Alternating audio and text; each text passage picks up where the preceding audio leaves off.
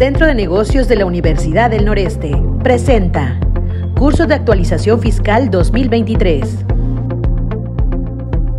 Buenas tardes a todos. De parte del Centro de Negocios de la Universidad del Noreste, les damos la más cordial bienvenida a este primer evento y curso del año, actualización en materia fiscal. El expositor del día de hoy cuenta con una amplia trayectoria en el área fiscal y de negocios. Recientemente concluyó su periodo de la presidencia ante el Instituto Mexicano de Contadores Públicos de Tampico, amigo y colaborador de muchos años en el área de educación continua y posgrado. Por favor, recibamos con un aplauso al maestro contador público certificado César Jerónimo Martínez Carrillo. Maestro, bienvenido.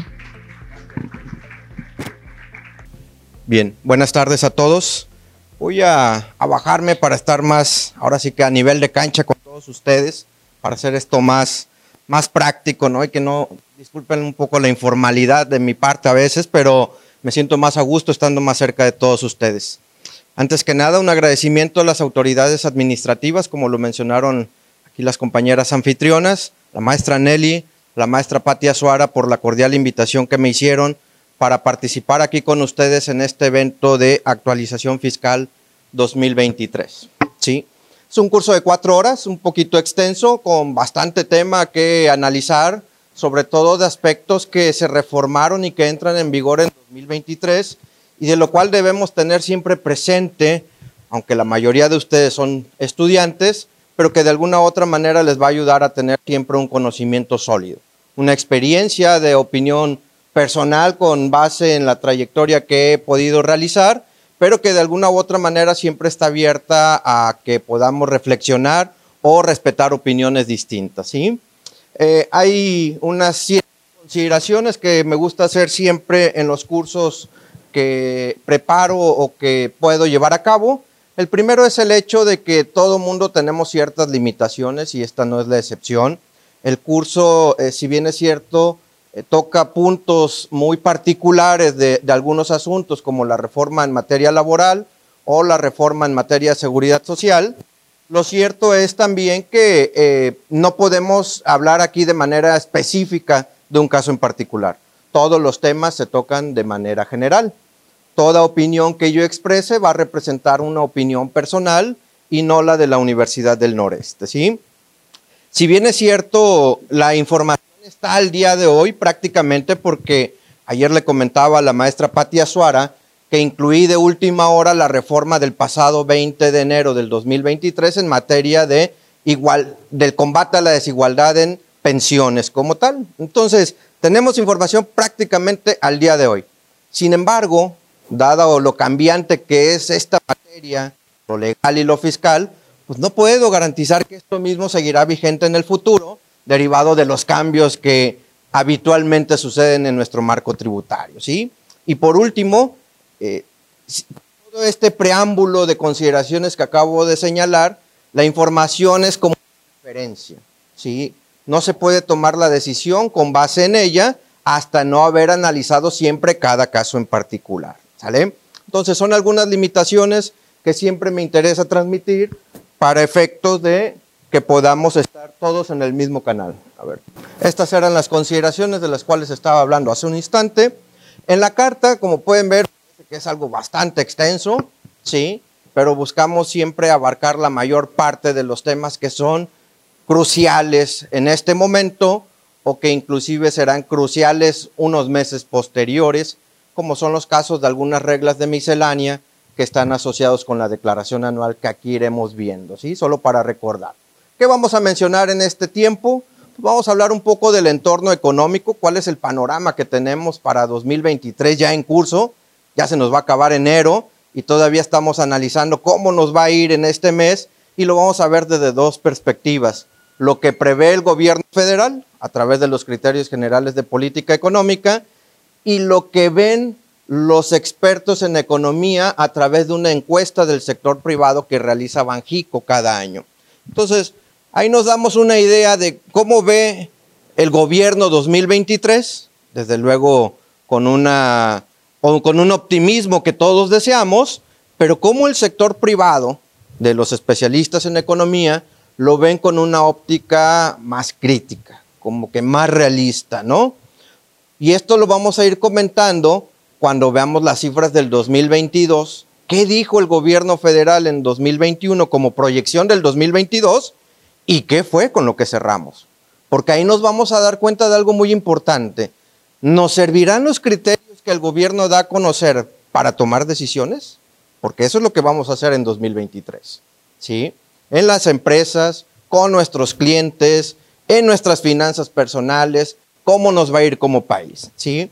Vamos a ver otros efectos interesantes como la inflación, en qué incide prácticamente la inflación en muchos aspectos y que hay que recordar que el, este 2022 que acaba de terminar, cerramos con una inflación del 7.8%. Una inflación que si tomamos en cuenta la del 2021, cerramos con una inflación del 7.3%. Entonces estamos hablando ya casi de 15% de inflación en tan solo dos años cosa que tiene una afectación en toda la economía de nuestro país. Posteriormente, comentaremos algunas reformas legales en materia laboral y en materia de seguridad social, como es el tema de las vacaciones dignas. Ya está aprobado, hubo mucho revuelo, lo cierto es que ya entraron en vigor. Cómo quedaron es la parte que nos interesa, sobre todo para ustedes, futuros trabajadores, que ya tendrán derecho a esta prestación con la adecuación que se aprobó en el mes de diciembre. ¿sí? Y posteriormente analizaremos también reformas en materia de seguridad social que van encaminada a las pensiones. ¿sí? Son aspectos muy interesantes y esta reforma que busca abatir la desigualdad que había con estos temas muy relevantes ahora de parejas del mismo sexo, donde prácticamente se le da ya los mismos derechos que al hombre y la mujer en materia de seguridad social, como beneficiarios en ciertas ramas del seguro. Aquí lo estaremos comentando desde luego. ¿Cómo queda el salario base de cotización, el factor de integración derivado del aumento de las vacaciones? Bueno, aquí también lo vamos a platicar. Y posteriormente, creo que la parte gruesa de este tema el día de hoy descansa en especial en la resolución miscelánea fiscal 2023. Un, un documento exageradamente extenso como tal, pero si a eso le agregamos todos los anexos que contemplan la resolución miscelánea fiscal, se hace algo complicado, hasta pareciera desmotivador para ustedes como estudiantes, pero que de alguna u otra manera representa un reto. No nos lo vamos a aprender de memoria. Lo que sí necesitamos es saber su estructura, cómo se ubica y cuáles son los aspectos más importantes que siempre debemos de tener presente o saber cómo localizarlos. Aquí en esta resolución miscelánea fiscal, si bien es cierto, el menú dice que vamos a ver casi todas las reglas de todas las leyes, en algunos casos vamos a ver una regla, sobre todo en IVA, en IEPS, en decretos, en la ley de ingresos de la federación, no veremos más de dos reglas, porque todo lo vamos a poner y lo vamos a descansar en las reglas relacionadas con el Código Fiscal de la Federación en materia de CFDI, carta aporte y en la ley del impuesto sobre la renta descansaremos en reciclo, que es lo más relevante que siempre trae y que esperábamos algunas cosas importantes que desafortunadamente no se han dado. ¿sí? Entonces, con esto vamos a analizar prácticamente lo que corresponde al tema el día de hoy. Otra vez, estoy batallando. Ahí está. Empezamos con el entorno económico. Les decía, prácticamente siempre hay un juego muy importante que debemos de hacer, que es comparar la información que estimamos o que el gobierno estima eh, que va a permanecer en este 2023 respecto a cómo nos fue en 2022. Para hacer este ejercicio de reflexión o de crítica, dependiendo cómo lo queramos ver, vamos a hacer el siguiente juego. Vamos a situarnos en septiembre del 2021 en nuestra mente ¿sí? Y en ese septiembre del 2021, el gobierno federal, a través del Ejecutivo, vía el presidente Andrés Manuel López Obrador, presentó los criterios generales de política económica para el 2022, ¿sí? Que son los que tienen aquí en pantalla. Un crecimiento del 4.1 puntos del PIB, una inflación del 3.4%, un interés nominal al cierre del año del 5.3, un tipo de cambio de 20.4 pesos y un precio por barril de, 51, de 55.1 dólares. ¿Ah? sonaba, insisto, en septiembre del 2021, pues un panorama económico atractivo, favorable, sobre todo si hablamos de un crecimiento del 4.1 y una inflación del 3.4. Todos decíamos, ah, pues nos va a ir bien en 2022. Hay que recordar que 2021 todavía apenas nos íbamos incorporando a una posible normalidad con los esquemas de vacunación ya más avanzados derivados de la pandemia por COVID-19 y que se esperaba ya una pronta recuperación para el 2022, lo que todos deseamos indudablemente, ¿no? Que nos vaya bien de manera económica y como país. Sin embargo, en esa misma fecha, la encuesta de los economistas expertos en el sector privado de Banjico publican la misma información, los mismos criterios generales de política económica y vemos que no están muy desalineados con lo que el gobierno federal presentó. Sin embargo, fue un poco más, optimista en cuanto al crecimiento del Producto Interno Bruto y no señaló un 4.1, señaló un 2.8. La inflación, aun cuando Banxico es el que trata de combatirla directamente con el aumento o disminución de las tasas de intereses, pronosticaba los expertos del sector privado como quiera una inflación por encima que la que el gobierno señalaba. ¿Sí?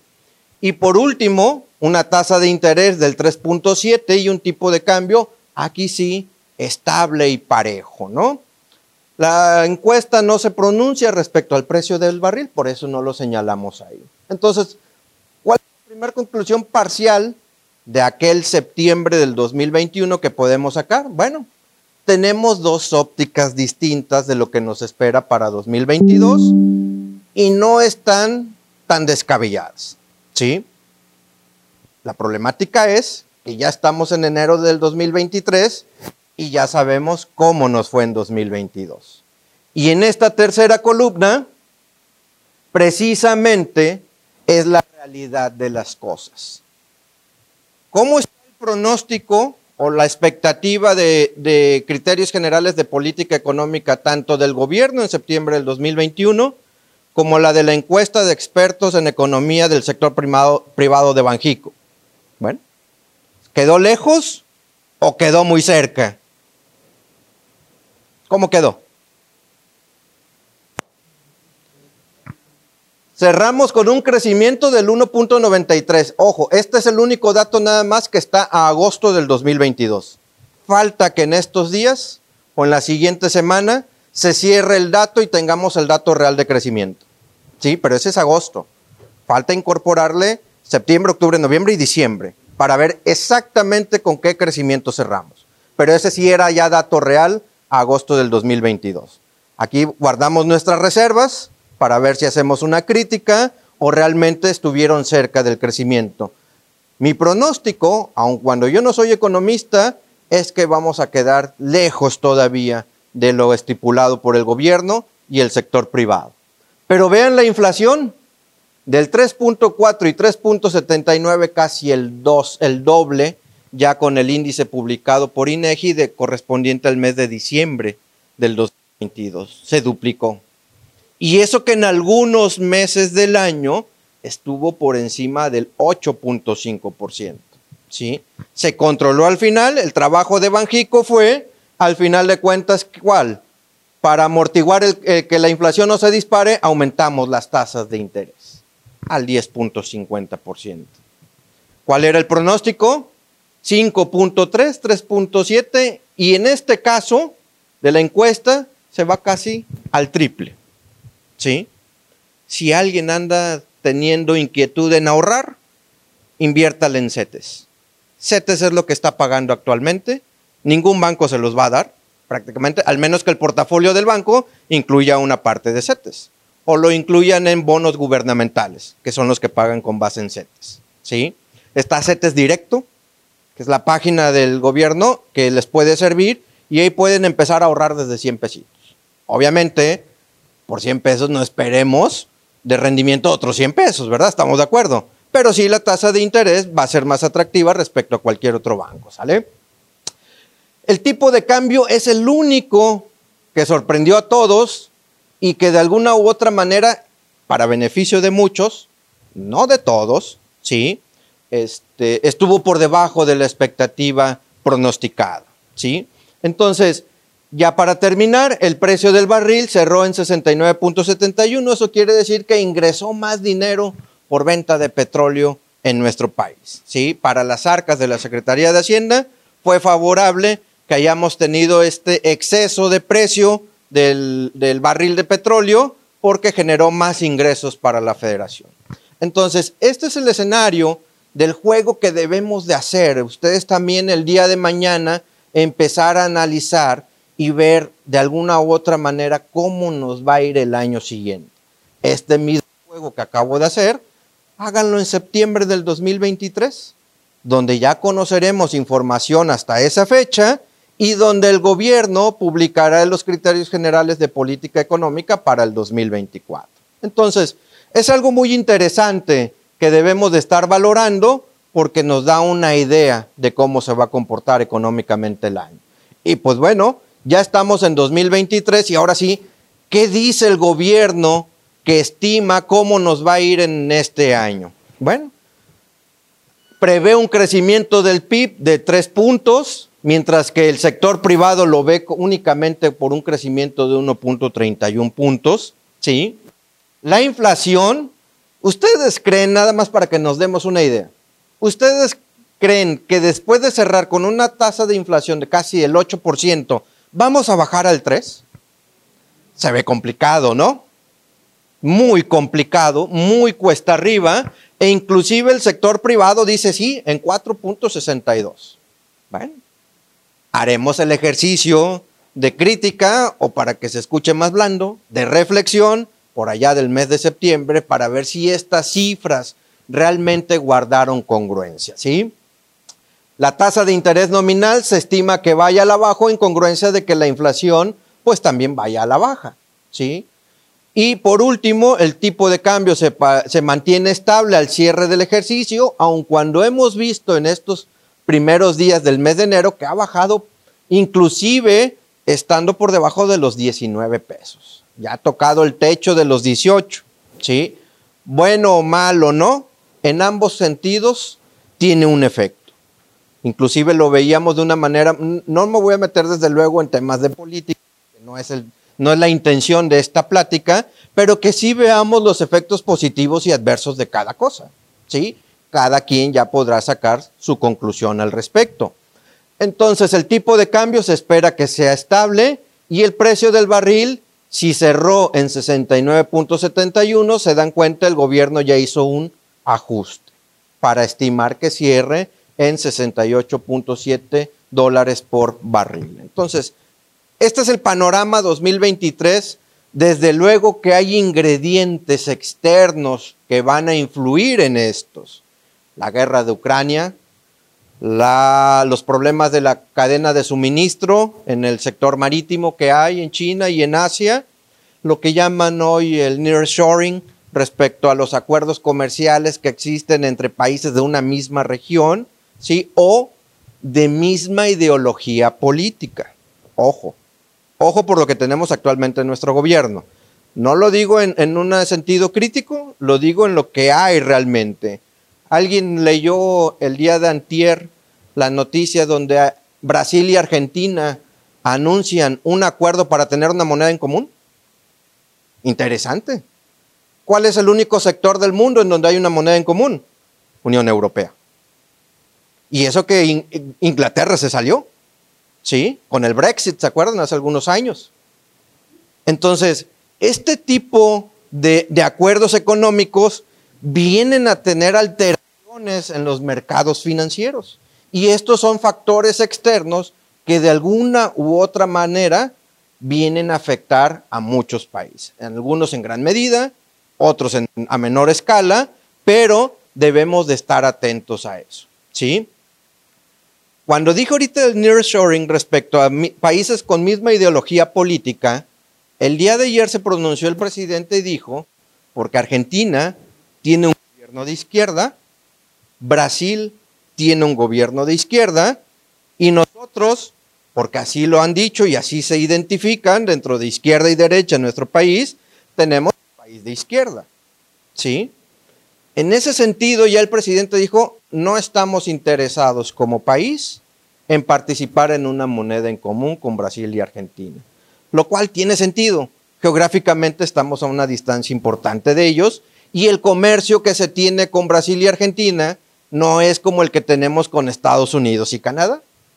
En todo caso, sería interesante poner sobre la mesa en nuestro gobierno, ¿por qué no hacemos una sola moneda entre Canadá, Estados Unidos y México? Que lo ideal o lo, lo, predominante que sería el dólar, indudablemente. ¿Sí? Entonces, ese punto puede ser muy interesante. Digo, ya sabemos que tenemos un telecano, un tratado de libre comercio desde hace más de 30 años, en el cual ha permitido que México se abra al mundo como tal y que la economía o el crecimiento que tengamos como país pues se debe prácticamente a las operaciones que se tienen con eh, Canadá y Estados Unidos. Aunque cada vez más hay una influencia de los países de Asia Pacífico con, con aquel acuerdo que lleva este mismo nombre, ¿sí? Acuerdo Asia-Pacífico que celebró México con China y países de esa zona. Entonces, son aspectos que debemos de tomar en cuenta que el gobierno en principio debe estar considerando aquí. Si alguien lee el documento de criterios generales de política económica, se dará cuenta que lo que acabo de señalar es lo que en principio el gobierno valora para llegar a esta cifra. ¿sí? Esta lámina que tienen ustedes aquí presentes es, son otros indicadores macroeconómicos que nos importan a nosotros, pero que se refieren específicamente nada más al comportamiento de Estados Unidos. Muchas veces hemos escuchado, mientras este, le vaya mal a Estados Unidos, en consecuencia como principal socio comercial, pues nos puede ir también mal a nosotros. Entonces, la referencia es cómo le irá a Estados Unidos en este 2023. En los criterios que el gobierno da a conocer, dice que Estados Unidos va a tener un crecimiento aprox de 1.8 puntos, mientras que el índice, perdón, la encuesta de Banjico de los expertos en economía del sector privado dice que es del 1.22, algo muy, muy raro en Estados Unidos, cuando ordinariamente presenta crecimientos del 4, del 5%, en donde, pues bueno, esto es el efecto de la pandemia, ¿sí? Como tal, donde sigue golpeando muchos. La inflación en países de Europa, tengo un cliente que es alemán, y nos dice, César, jamás hemos visto una inflación de arriba del 6% en Alemania. Y tienen del 7%. ¿sí? ¿Nos podemos quejar? Pues sí, indudablemente, no nos gusta la inflación. Representa como tal el alza de los precios. Dicho de una definición muy sencillita. ¿Sale? Pero hay países que están peor que nosotros. ¿Alguien sabe cuánto cerró la inflación en Argentina? Arriba del 90%. Argentina junto con otros países como Venezuela, Irak, desde hace más de 10 años llevan en periodos hiperinflacionarios. La moneda del peso argentino en relación al dólar vale casi nada. Si alguien quiere viajar a Argentina, viajaría como rico prácticamente porque nuestro peso está más fortalecido allá. ¿Sí? Así que pueden ir a la Patagonia, pueden ir a ver allá las ballenas, etcétera, y no nos va a salir muy caro, ¿sí? Entonces, este es el crecimiento que se prevé para Estados Unidos, una inflación del 3.8 y en cuanto a la tasa de interés y el gas, son las cifras que aquí aparecen. Insistimos, es un pronóstico del gobierno federal, quizá el mejor escenario que deberíamos de tomar para estas cifras, pues son las propias que da a conocer el gobierno de Estados Unidos, que deberían de ser un poco más exactas, ¿sí? Bien, en cuanto a la inflación, este efecto adverso a la economía y que está afectando a nivel mundial. No es algo de México nada más, no es algo de, Europa, es a nivel mundial este efecto. Pues bueno, hay que analizar qué tantos aspectos llega a tocar este indicador en nuestro país. Y estos son por mencionar algunos. Desde luego tiene un efecto fiscal. Hay muchas partidas dentro de la ley del impuesto sobre la renta que son sujetas a la inflación o a la actualización, como lo es el ajuste anual por inflación, si este es acumulable o si es deducible, pérdidas fiscales se actualizan, las depreciaciones fiscales de los activos se actualizan también. Tenemos ya una nueva tarifa de ISR con la cual empezamos a calcular el impuesto sobre la renta a partir del primero de enero del 2023. Y esto porque la propia ley prevé que cuando en los últimos tres ejercicios exceda del 10%, se tiene que actualizar. Y eso sucedió tan solo en los últimos dos. ¿Sale? Entonces, vamos a ver con un ejemplo muy sencillo el efecto de la actualización de la tarifa de ISR, que no ha sido el mismo caso para la tabla del subsidio para el empleo. Y esto viene a generar un poco de incongruencia, ¿sí? Tenemos este Cuotas de IEPS aplicable a tabacos labrados, combustibles automotrices, bebidas, bebidas saborizadas, en las cuales la ley del IEPS, que se paga una cuota cada vez que compramos este tipo de productos o bienes, pues bueno, ya la ley establece que va a crecer siempre cuando menos con la inflación. Entonces, 7.3 en 2021, 7.82 2022, ya creció casi el 15%. Más sobre eso, el 16 del IVA, pues ya estamos hablando del 30% o un poco más. Entonces ya se encarecieron estos productos, ¿sí? Que afortunadamente, pues desde luego que los tabacos y bebidas saborizadas, pues no son alimentos de primera necesidad, ¿verdad? No, es, no son canasta básica. Entonces, por ese lado, podemos decir que, ok, no pasa absolutamente nada, ¿sí? En materia financiera, Todavía a lo mejor a ustedes no les tocó en 2008 conocer que el, la reexpresión de estados financieros como lo conocimos se fue a dormir porque se modifica la norma de información financiera B10 y nos decía que solamente se va a aplicar este, esta NIF cuando exista un periodo de inflación en los últimos tres años que exceda el 25-26%.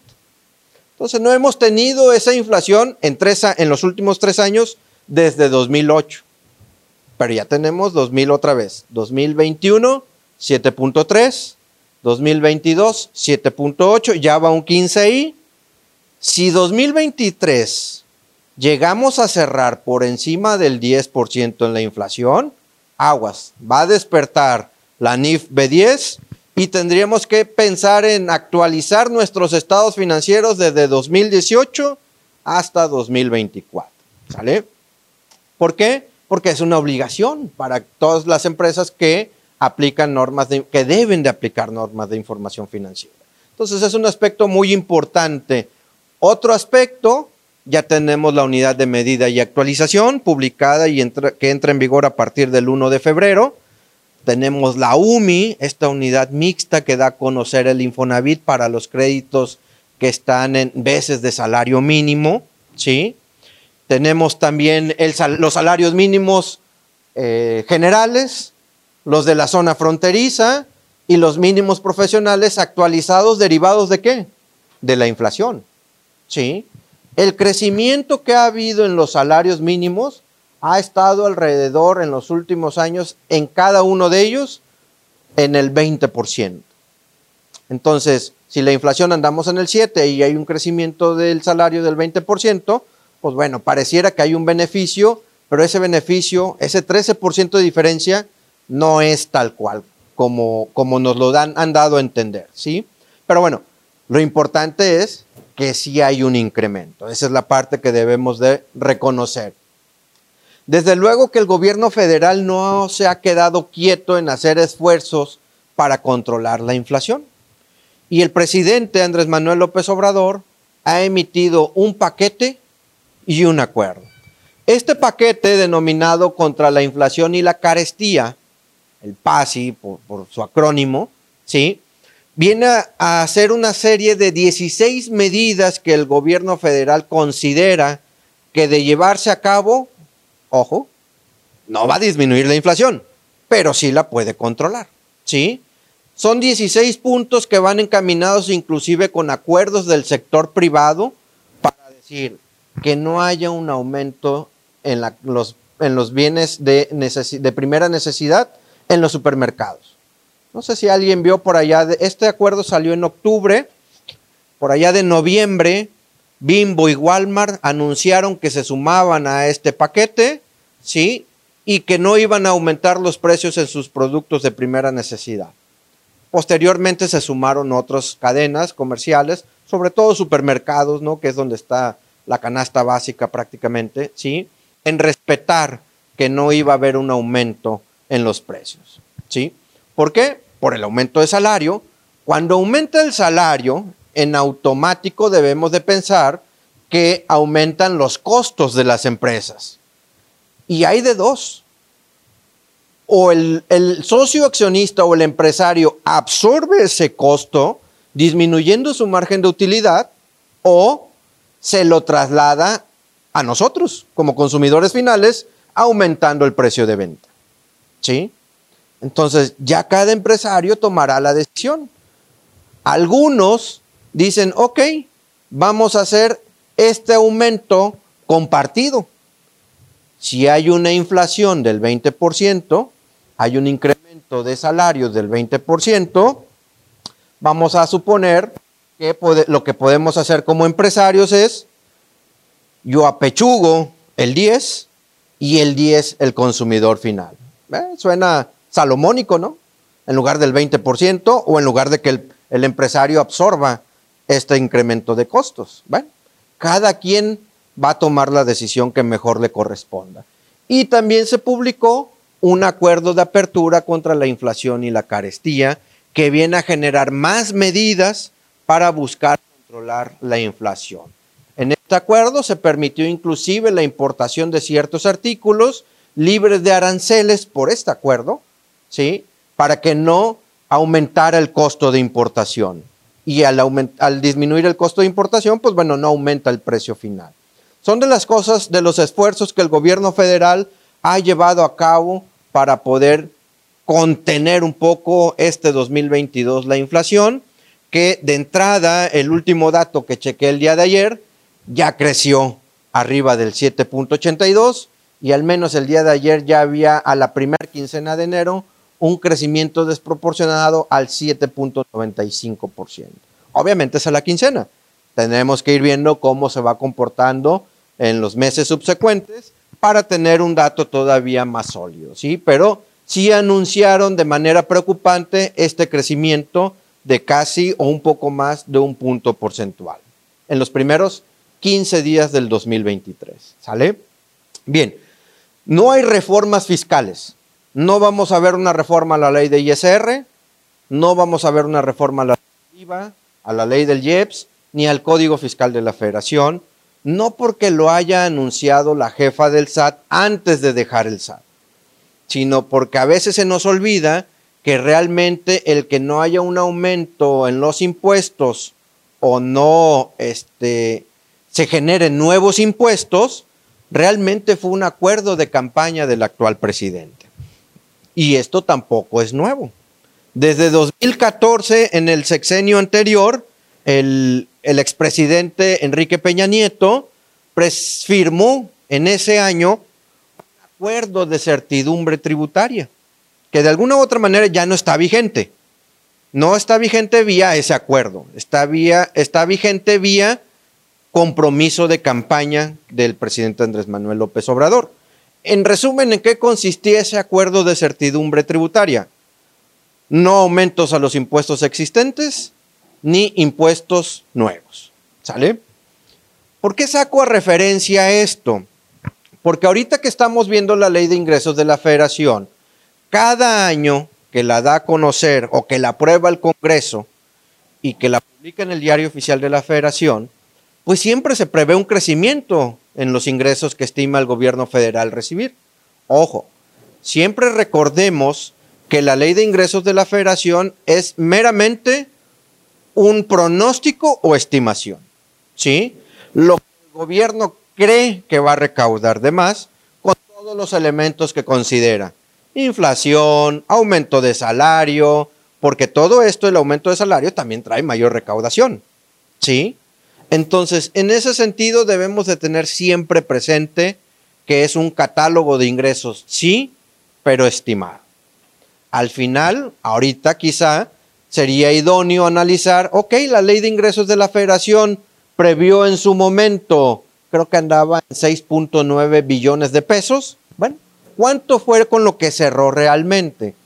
¿Dónde podemos checar esa información? En todos los informes trimestrales que da a conocer el Servicio de Administración Tributaria. ¿Sale? Entonces, para 2023 el gobierno prevé que va a obtener ingresos de todo tipo por 8.2 billones de pesos, donde la gran clasificación que podemos hacer de este catálogo de ingresos, pues son los ingresos tributarios, los que provienen del cobro de contribuciones, y los ingresos no tributarios, los de Pemex prácticamente y los de empresas productivas del Estado. ¿sí? Y aquí lo único que podemos rescatar es que se prevé, al menos en impuestos, que se va a recaudar más respecto al 2022 en un poco más del 17%. Y la pregunta que todo el mundo nos podemos hacer es, a ver, César, si acabas de decir que no hay impuestos nuevos ni se aumentan los existentes, ¿cómo es que el gobierno siempre estima que va a recibir más? Bueno, la lógica es actos de fiscalización, mayor uso de facultades de gestión que realiza la autoridad, que los vamos a ver en reglas de miscelánea, disminuyendo facilidades y beneficios cada vez más, cumpliendo o robusteciendo los requisitos de las deducciones, que cada vez es más difícil cumplir con hoy razón de negocios, materialidad, fecha cierta, demuéstrame perfectamente que este servicio sí se llevó a cabo. Todo este tipo de elementos que no son requisitos de las deducciones, sino están contenidos en otras disposiciones, específicamente en el Código Fiscal de la Federación, ha, ha, provocado que muchos contribuyentes no cumplan y la autoridad genere rechazos en, en sus auditorías. Entonces, esto son algunos de los elementos que ha provocado o que considera la autoridad que va a permitir que tenga mayor recaudación. Para los chicos de octavo y de quinto que a lo mejor ya están realizando prácticas, pues muchas veces ya les habrán comentado el contador con el que trabajen o la empresa donde trabajen, que la autoridad manda unos correos donde detecta algunas diferencias entre lo que declaró y lo que hay en el CFDI. Bueno, esos, esos correos son los que denominamos como facultades de gestión. Y sí vienen a espantar a los contribuyentes, indudablemente. Y algunos empresarios pueden decir, oye, ¿y si ya pago esto, me quito el problema de encima? La respuesta es muy clara, no. ¿Por qué? Porque las facultades de gestión como estos exhortos o cartas de invitación o correos siempre dejan abiertas las facultades de comprobación. Es decir, que ahora sí la auditoría, perdón, la autoridad pueda ejercer una auditoría de manera formal. ¿Sí? Pero entre que sucede eso y no sucede, el empresario que dijo, yo pago esto y él cree que, se quitó el problema encima, ¿qué hizo? Ya le abonó, ya le abonó aquí. De algo que de entrada lo que yo siempre pongo sobre la mesa es, si lo debes o no lo debes. O, lo quieres pagar nada más creyendo que ya con eso te salvaste. Porque me tocó el caso de una empresa aquí en la zona donde dice, sí, yo pago eso, total, yo sé que debo más y ya no tengo ningún problema. No es cierto, no es cierto. Ese no es el fondo del asunto. El fondo del asunto es este acto que está realizando la autoridad, este acto de molestia que está provocando que los contribuyentes, en ese afán de, liberarse de problemáticas, dice, pago a veces hasta indebidamente. ¿sí? Entonces, son algunos de los elementos que permiten que la autoridad o el gobierno federal estime que va a crecer la recaudación. Obviamente con las vacaciones dignas, con el aumento del salario mínimo, pues hay mayor pago de cuotas obrero-patronales también. Ahí va a crecer la recaudación por este rubro de seguridad social que como podemos ver es del 14.32%. Y en el caso de los derechos, pues prácticamente podemos ver que si alguien revisa la Ley Federal de Derechos, pues estos también crecieron conforme a la inflación. Si alguien quiere tramitar un pasaporte el día de hoy, le va a salir más caro que en 2022. Si alguien quiere tramitar un permiso federal, le va a salir más caro que en 2022. Todos los derechos incrementaron su valor. Por eso es que se prevé una recaudación mayor. Y estos son los rubros más importantes y más habituales que debemos estar ahí vigilando cómo se van comportando, ¿sí? Ahora, por la parte por la parte de los impuestos, que es lo que nos debe de interesar, ¿sí? Ahí está. Pues bueno, el impuesto sobre la renta, el IVA y el IEPS, los demás no hacen sombra. Entre estos tres, ya desde hace más de una década, representan más del 90% de los ingresos por impuestos para el gobierno federal. Oye César, entonces tenemos un sistema tributario sencillo, nada más tres impuestos principales, ISR, IVA y IEPS. Tenemos el ISAN, ahí está, pero pues no pinta. Aunque se prevé un crecimiento, miren, del 27.14%. Porcentualmente se ve atractivo, ¿no? Pero en realidad no es el crecimiento que se espera. Se necesita consumo. ¿Quién anda cambiando cada año su vehículo? Pues no, no, no está tan sencillo. ¿Sí? El IEPS, alguien me puede decir, oye César, está en negativo. Sí, hay que recordar que el precio de la gasolina se ha mantenido, pero porque el gobierno federal lo está subsidiando. Eso implica menor recaudación. ¿Sale? Por eso la cifra negativa. Y estos dos, todos los actos que lleva a cabo la autoridad. ¿Sí? Aquí es donde descansa 21 y 16. Tenemos, perdón, tenemos 54 y el 30% en IVA y el 10, aquí tenemos ya el 94, 95%. Lo demás algo que puede sonar atractivo de analizar es no los del comercio exterior, sino este, los accesorios. ¿Qué significan los accesorios? Pues lo que la autoridad prevé cobrar a través de recargos, multas y actualizaciones. ¿Y eso cómo se traduce? Mayores facultades de gestión y mayores facultades de comprobación. Por eso, en los últimos años, si alguien tiene, la idea de analizar los últimos 3, 4 años, cómo se han comportado los accesorios, van a ver que han tenido un crecimiento importante. Y esto lo podemos ver en las noticias. ¿Alguien vio que Ricardo Salinas Pliego pagó más de 3 mil millones de pesos derivados de juicios que tenía desde el 2006? Hubo presión por parte del gobierno federal. Walmart también pagó un crédito fiscal que tenía desde hace ya bastantes años por más de 5 mil millones de pesos. Bueno, tan solo entre esos dos ya van 8 mil millones de pesos y no todo es impuesto. Van actualizaciones, recargos y multas. Imagínense el crédito fiscal de grupos de Electra, si mal no recuerdo fue, de Ricardo Salinas Pliego, por cierto, contador público, ¿sí? Viene el juicio desde 2006. Estamos hablando de un juicio de 25, de 15 años, mejor dicho, 15, 16 años en resolverse. Obviamente estos aspectos, pues en anteriores gobiernos posiblemente nada más lo iban postergando, postergando, postergando y al final ya se resolvió en este sexenio, ¿sí? Entonces, así es como se estima la recaudación para 2023 por parte del gobierno. Cuando pagamos nuestros impuestos fuera del plazo, tenemos que agregarle un recargo que es una un, interés por mora, prácticamente, por andar de morosos, un interés moratorio, ¿sí? Ese interés no ha cambiado. El que conocemos del 2022 sigue siendo 1.47% cuando paguemos nuestros impuestos fuera del plazo. Pero si yo quiero pagar mis impuestos, ahora sí que en parcialidades o diferido, podemos observar tranquilamente que se mantienen las mismas tasas de recargo para este 2023. No hay cambio.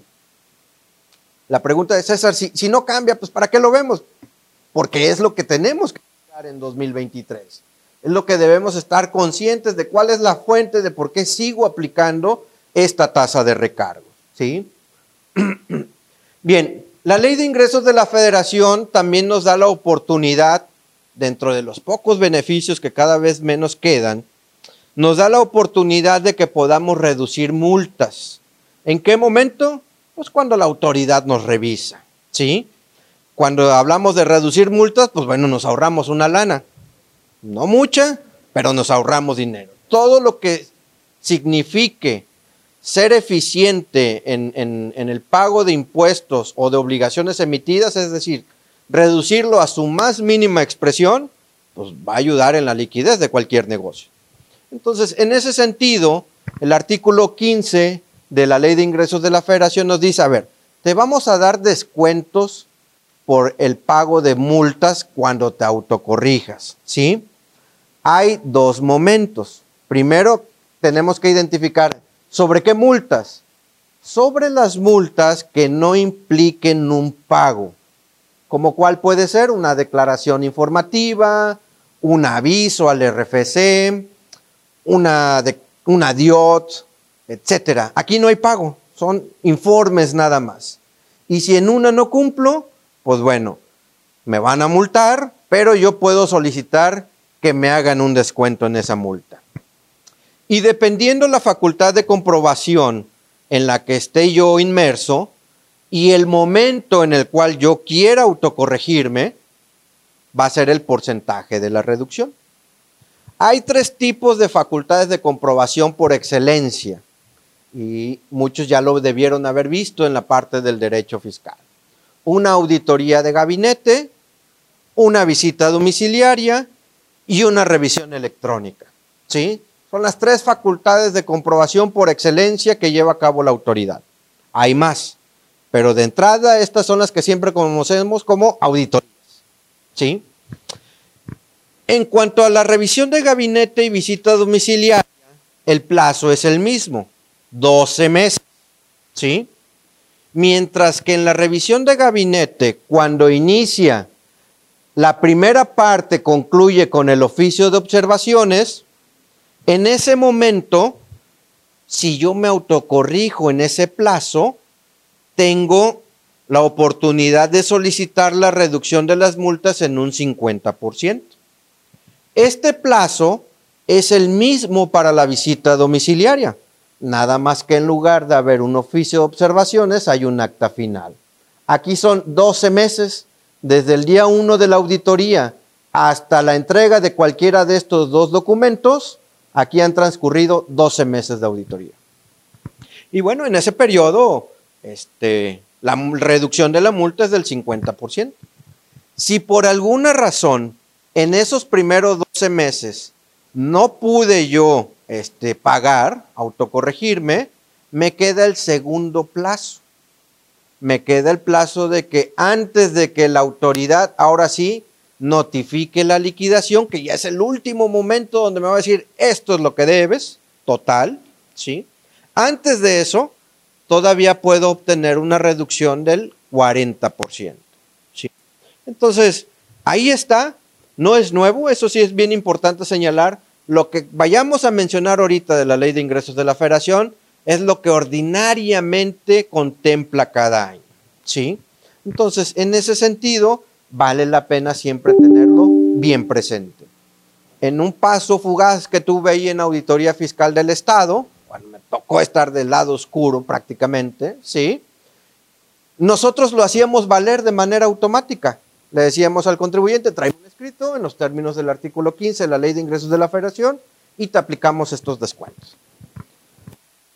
ya, obviamente ya no estoy ahí, sí, pero lo que me han comentado hasta el día de hoy es que ya no le dicen al contribuyente. Es decir, el asesor del contribuyente o cualquiera de ustedes que pueda fungir como asesor, tiene que tener conocimiento de que están estas reducciones. ¿Para qué? Para ahorrarle pago al cliente, para ahorrarle pago a la empresa donde trabajemos, ¿sí? Entonces, en ese aspecto, si no es en el primer tiempo, podemos hacerlo en el segundo tiempo. Y en la revisión electrónica, la última facultad de comprobación, no hay tres momentos como, bueno, no hay dos momentos como podemos ver, solamente hay uno. Cuando me notifica la resolución provisional y en seis meses la resolución definitiva, solamente en ese momento me da el derecho de reducir las multas en un 40%, ¿sí? Muy bien. No hay estímulos nuevos, no ha cambiado nada respecto al 2022, todos se mantienen en la misma sintonía, el estímulo del pago de peaje, el estímulo del acreditamiento del IEPS para el sector primario, para el sector autotransporte, todos los estímulos contenidos en el artículo 16A, 16 apartado A de la ley de ingresos se mantienen sin cambios. ¿sí? Los poquitos que hay son para ciertos sectores muy específicos, primario transporte, minero y el último que se incorporó y que lo siguen dejando vigente es para quienes venden libros, periódicos y revistas. Si alguien ya conoce los del 2022 y el 2021, siguen siendo idénticos para el 2023. ¿Sale? Entonces, en ese aspecto no hay ningún cambio. Esto sí cambia. Ya la tasa de, la tasa de ISR por los intereses que nos den los bancos cambió y disminuyó sustancialmente en relación a lo que había en años anteriores. Solo para efectos de referencia, podemos observar que en 2019 había una tasa de retención del 1.04%, muy alta. 2020 creció al 1.45, pero nadie sabía que aquí iba a haber una pandemia. Y posteriormente, si se dan cuenta, se cae en 2021 a 0.97. Desde luego no hay crecimiento económico y ya empezaba la inflación a dispararse. Y 2022 todavía se cayó mucho más. Para 2023, prever una tasa de retención del 0.15%. ¿Qué es lo criticable de esto? Lo criticable primero, lo primero que ustedes deben de tener conocimiento es que la tasa de retención nos va a dar un resultado, un ISR que nos va a quitar el banco, pero que ese ISR es provisional. Todos saben perfectamente que el ISR se causa por ejercicios. Y esta es una tasa de retención provisional. ¿Por qué hago énfasis en esto?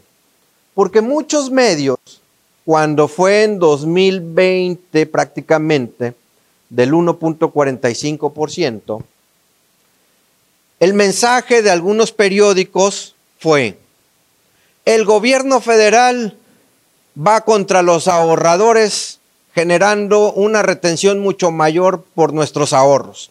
Ahora vamos a pagar más ISR por nuestros ahorros. Provisionalmente sí, que esa es la parte que no dicen. Al final, si esta retención fue mayor en mi declaración anual, me va a dar un saldo a favor. Al final, si esta tasa de retención fue menor, todavía tendré un impuesto a pagar. Entonces, no es lo mismo decir el mensaje, el gobierno va sobre los ahorradores a darle sus ahorros, que decir, mira, si vas a pagar un poquito más provisionalmente. En tu declaración anual vas a ajustar el ISR. Y si le diste de más a la autoridad, solicítalo en devolución. Un mensaje así es menos mediático y más exacto técnicamente, ¿sí? Pero eso solamente lo sabremos nosotros como especialistas en esta materia y ustedes como contadores el día de mañana, ¿sí? que más allá se dediquen o no al área fiscal, esto de pronto lo debemos de tener como parte de un conocimiento base como contadores públicos, ¿sí? Un impuesto es anual y durante todo el año yo voy haciendo abonos.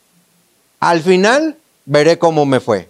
Pagué de más, que me devuelva la autoridad, pagué de menos, tendré que pagar algo adicional, ¿sí? Esa es la idea de todo esto. Y la otra es lo criticable de que la tasa de retención del punto 15% siempre se calcula sobre el capital y no sobre el interés. Y es ahí donde en, las épocas de una alta inflación, lejos de tener un interés positivo, tengo una pérdida por intereses, ¿sí? Que esa pérdida tiene efectos fiscales en la declaración anual que juega a nuestro favor. Eso también es importante, no, no, no verlo desde la perspectiva de ya perdí dinero, no. Representa una deducción, lo voy a decir en un lenguaje muy sencillo, algo que puedo restar de mis demás ingresos. Y eso va a permitir que yo pague menos impuestos, ¿sí? Bien, esto es la ley de ingresos de la federación, lo más relevante que trae para este 2023. En los cambios legales, este es un aspecto bien interesante porque vamos a centrarlo en dos dos reformas, la laboral y la de seguro social. La primera, por, por cuestiones este, de que es más corta y del impacto que tiene en la siguiente rama, pues vamos a hablar de las vacaciones dignas. ¿sí? hubo mucha discusión, mucho revuelo, la Coparmex se quejó, proponía que no fueran los días consecutivos, sino que fueran escalonados, que si la micro, pequeña y mediana empresa era inviable que un trabajador se vaya todos los días de manera consecutiva. Bueno, lo vieron en redes sociales, ahora todo está muy activo en tiempo real en las redes, ¿sí? Ya hay una realidad, ya está publicada en el diario oficial de la federación y ya entró en vigor. ¿Y en qué consistió? Bueno, aquí hay una pequeña parte, eh, vamos a decir, de derecho comparado en materia de vacaciones.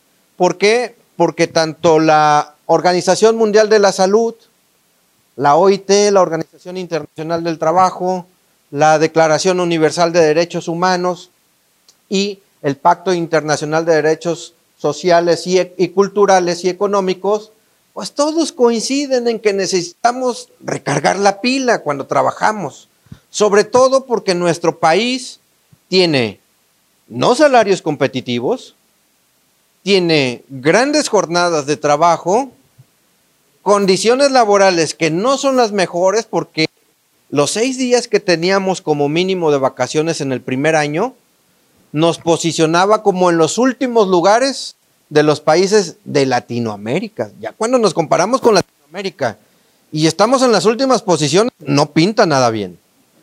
O sea, podemos entender que estamos en los últimos lugares, pero con las potencias, ¿no? Pero no con América Latina. Y estábamos en los últimos lugares de los países que menos días de vacaciones otorgaba en el, y ya en el mundo, en consecuencia, ¿sí?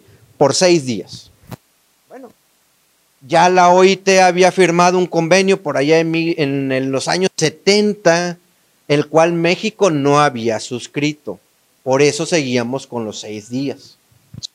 México no se había adherido a ese convenio y pues no se obligaba a aumentar los días de vacaciones. No es hasta este sexenio en el cual pues prácticamente se, todo mundo lo ve como una cuestión de justicia laboral. La verdad es que leyendo a expertos laboralistas muy reconocidos del país, sí es cierto un artículo que leí precisamente antes de llegar aquí con ustedes, donde prácticamente el entorno laboral en México en estos últimos años ha sido enormemente dinámico y se esperan todavía más cosas. ¿Sí? Tenemos un nuevo sistema de justicia laboral, ¿sí?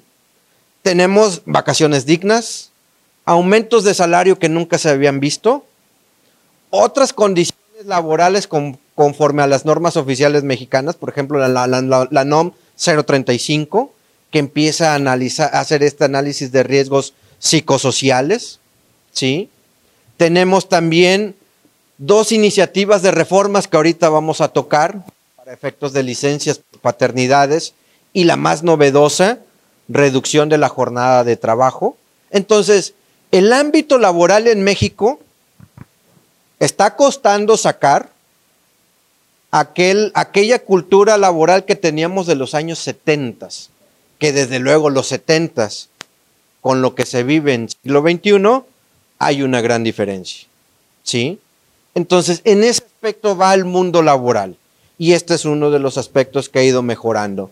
Este mismo abogado laboralista dice, el siguiente paso, bueno, lo vimos en la reforma a la PTU, la limitante que hay, la reforma en materia de subcontratación laboral de prohibirla en la mayoría de los casos, buscando proteger los derechos de los trabajadores y evitar aquellos abusos que por décadas existieron. Entonces, el entorno laboral está muy interesante, muy dinámico, ¿sí? Entonces, estas organizaciones todos coinciden. El estrés laboral, el síndrome de burnout y todos los problemas de salud que derivan del trabajo, todos los trabajadores deben de tener unas vacaciones que en ningún caso deben ser inferiores a tres semanas laborales. Estamos hablando de 21 días. Ese es el acuerdo que dice la OIT, que México no había querido suscribir. ¿Sí? La Declaración Universal dice, todos merecemos descanso y tiempo libre y vacaciones pagadas periódicamente. ¿Sale? El Pacto Internacional nos dice también reconocer el derecho de toda persona a descansar, a vacaciones periódicas. Ojo. Y es cierto lo que comentan también aquí algunos abogados.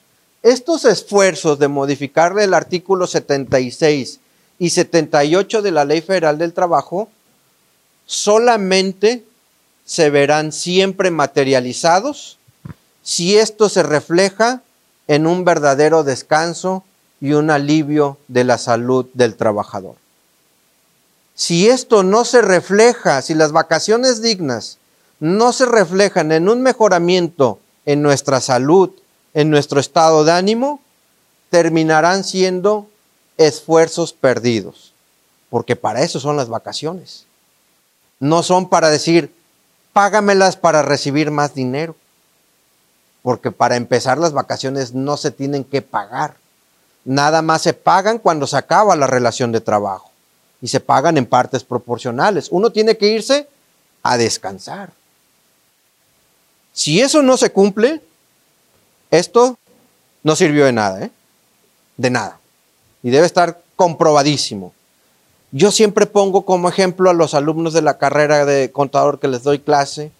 Ahí está muy polarizado el sector empresarial en México. Micro, pequeña y mediana empresa y las grandototas empresas. ¿Sí? Las que cotizan en bolsa por excelencia o aquellos grupos empresariales grandes que no cotizan en bolsa. Estos últimos siempre han dado prestaciones mayores a las mínimas previstas por la ley. Y la micro, pequeña y mediana empresa es la que siempre da las prestaciones mínimas. Y aquellas donde los salarios son más bajos. Donde no me voy a ir de vacaciones, págamelas para recibir más dinero. Entonces, cuando eso sucede y las MIPIMES es el mayor universo de, de empresas en nuestro país, pues esto pareciera que no terminará siendo como debe ser. Combatir esto, estrés laboral, síndrome de burnout, tener derecho al descanso, ¿sí? Cargar la pila, como decimos. Entonces, es algo que debemos estar muy conscientes, pero no nada más los trabajadores, sino el sector patronal, ¿sí? Bien, ¿cómo queda entonces las vacaciones? Bien sencillo. El periodo anual de vacaciones pagadas en ningún caso podrá ser inferior a 12 días laborables y todos deben de ser continuos. ¿Sale? Porque la discusión era esa. Entre que la aprobaban, no la aprobaban, la regresaban a la comisión de la Secretaría del Trabajo y Previsión Social, lo aventaban para allá y para acá diputados y senadores. Decían, no, continuos, no, sí, continuos, continuos, no. Bueno, quedó mínimo 12 días continuos, pero con la potestad de que el trabajador puede distribuirlo en la forma y tiempo que así lo requiera. ¿Quién? El trabajador, no el patrón. ¿Sí? O sea, jefe, me voy a ir seis días en enero y me voy a ir seis días en verano. ¿Vale? No es lo mismo que el patrón me diga, te vas a ir seis días en febrero y seis días en diciembre. Eso no es lo permitido. Lo permitido es lo que yo propongo como trabajador. ¿Sale? Para que hagan valer ese derecho. Porque precisamente fue lo que se peleó. Que la potestad quedara en la clase trabajadora. ¿Sí? Y haciendo un poco de reflexión crítica, pues es cierto también lo que dicen los empresarios, ¿eh? Oye, César, si eran seis días lo mínimo que yo le daba, pero informalmente yo le daba miércoles, jueves y viernes santo. Ahí ya eran nueve días, ¿eh? Y luego, como éramos bien guadalupanos, le daba el 12 de diciembre. Entonces ya son cuatro días, más seis, ya eran diez, dicen los patrones que se vayan olvidando de esos, ¿eh? Es decir, que no les extrañe que ahora sí el patrón diga, vente a trabajar en Semana Santa, porque no tengo yo la obligación de darte esos días. No son días festivos. ¿No, los, ¿No quieres venir a trabajar?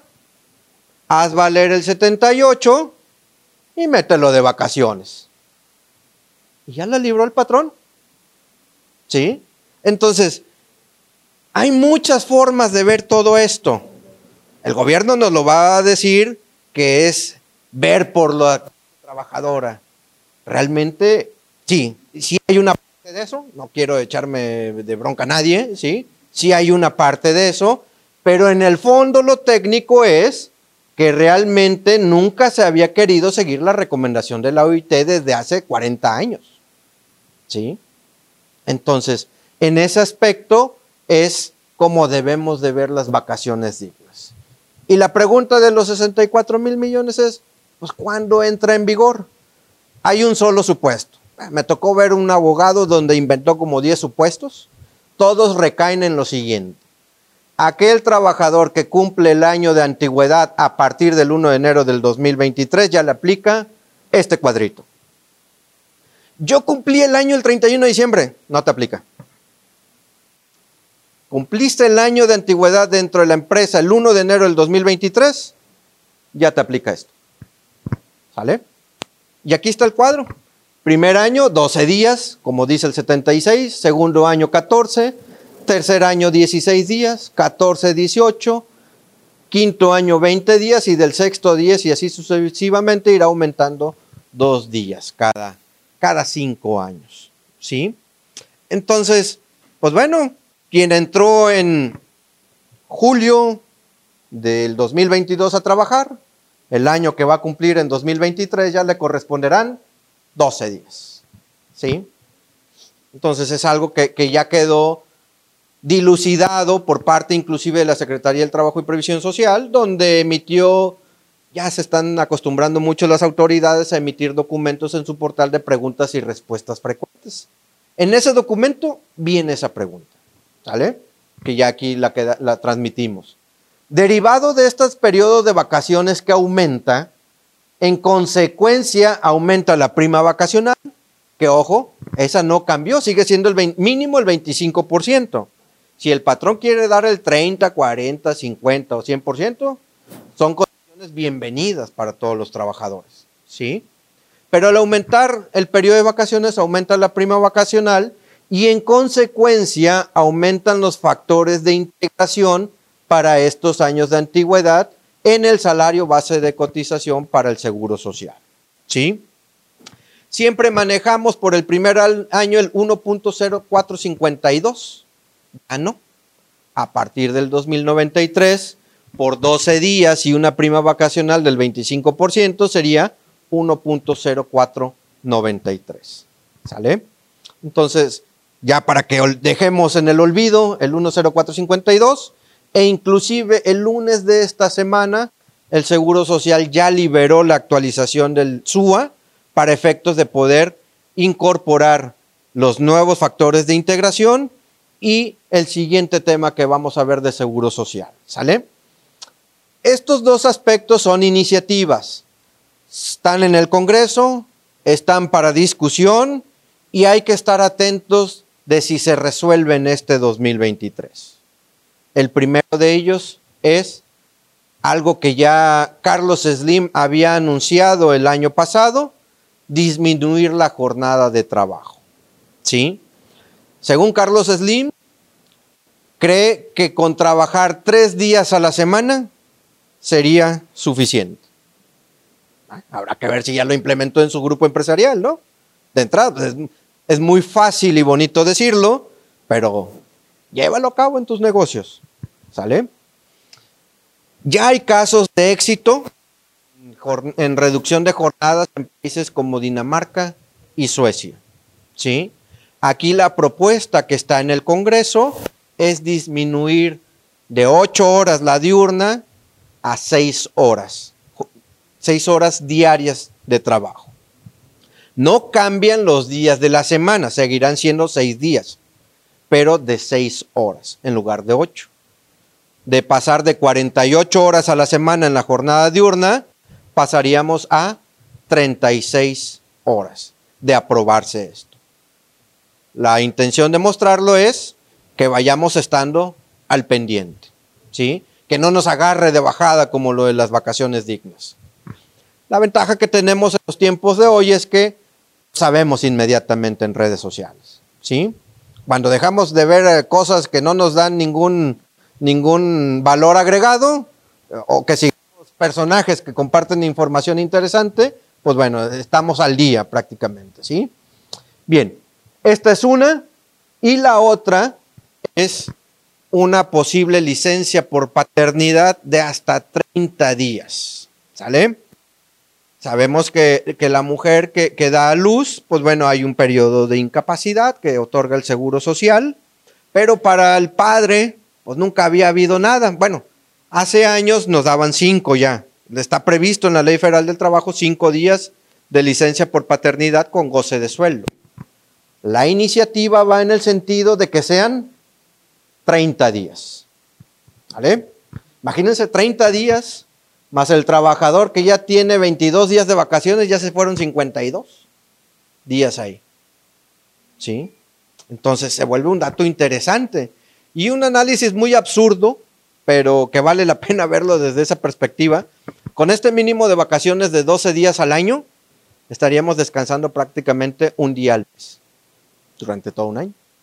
Esa sería la lógica aritmética de los días de vacaciones, ¿no?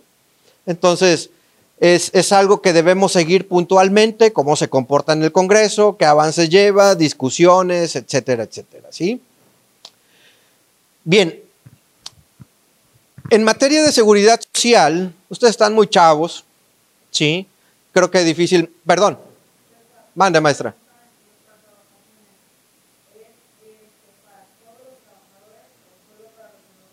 No, no, no, todos todos los que cumplan un año de antigüedad y dependiendo del año de antigüedad que cumplan en 2023, es el, día que es el número de días que les va a corresponder. ¿Sí? Ya entró en vigor para todos. Aquí en materia laboral, a diferencia del, de la materia fiscal, si es una irretroactividad que beneficia al trabajador, va para adelante. Esa es la ventaja que hay en la materia laboral no así en la materia fiscal. ¿Sí? Perdón, Pato.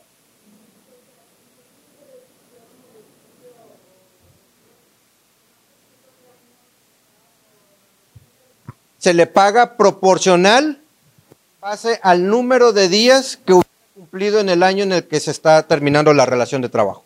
Así es. Sí, porque él ya cumple en este año. A ver, yo cumplo el 30 de junio, cumplo 5 años, me corresponden 20 días. Y me liquidan hoy o me corren hoy, me pagan mis partes proporcionales sobre 20 días. Sí, ya es el derecho adquirido que yo tendría en junio del 2023. Sí, por eso les digo, todo lo que surta efectos en cuanto a años de antigüedad a partir del 1 de enero de este año, ya son estos días.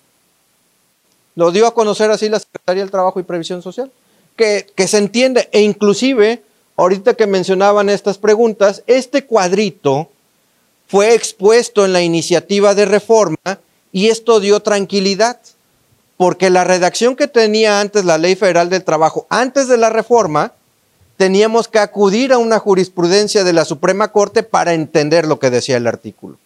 Hoy los diputados dijeron, ya, para que no se vayan allá a la Suprema Corte ni, ni interponiendo amparos, desde aquí ponemos en la iniciativa el cuadrito y así es como se debe de interpretar.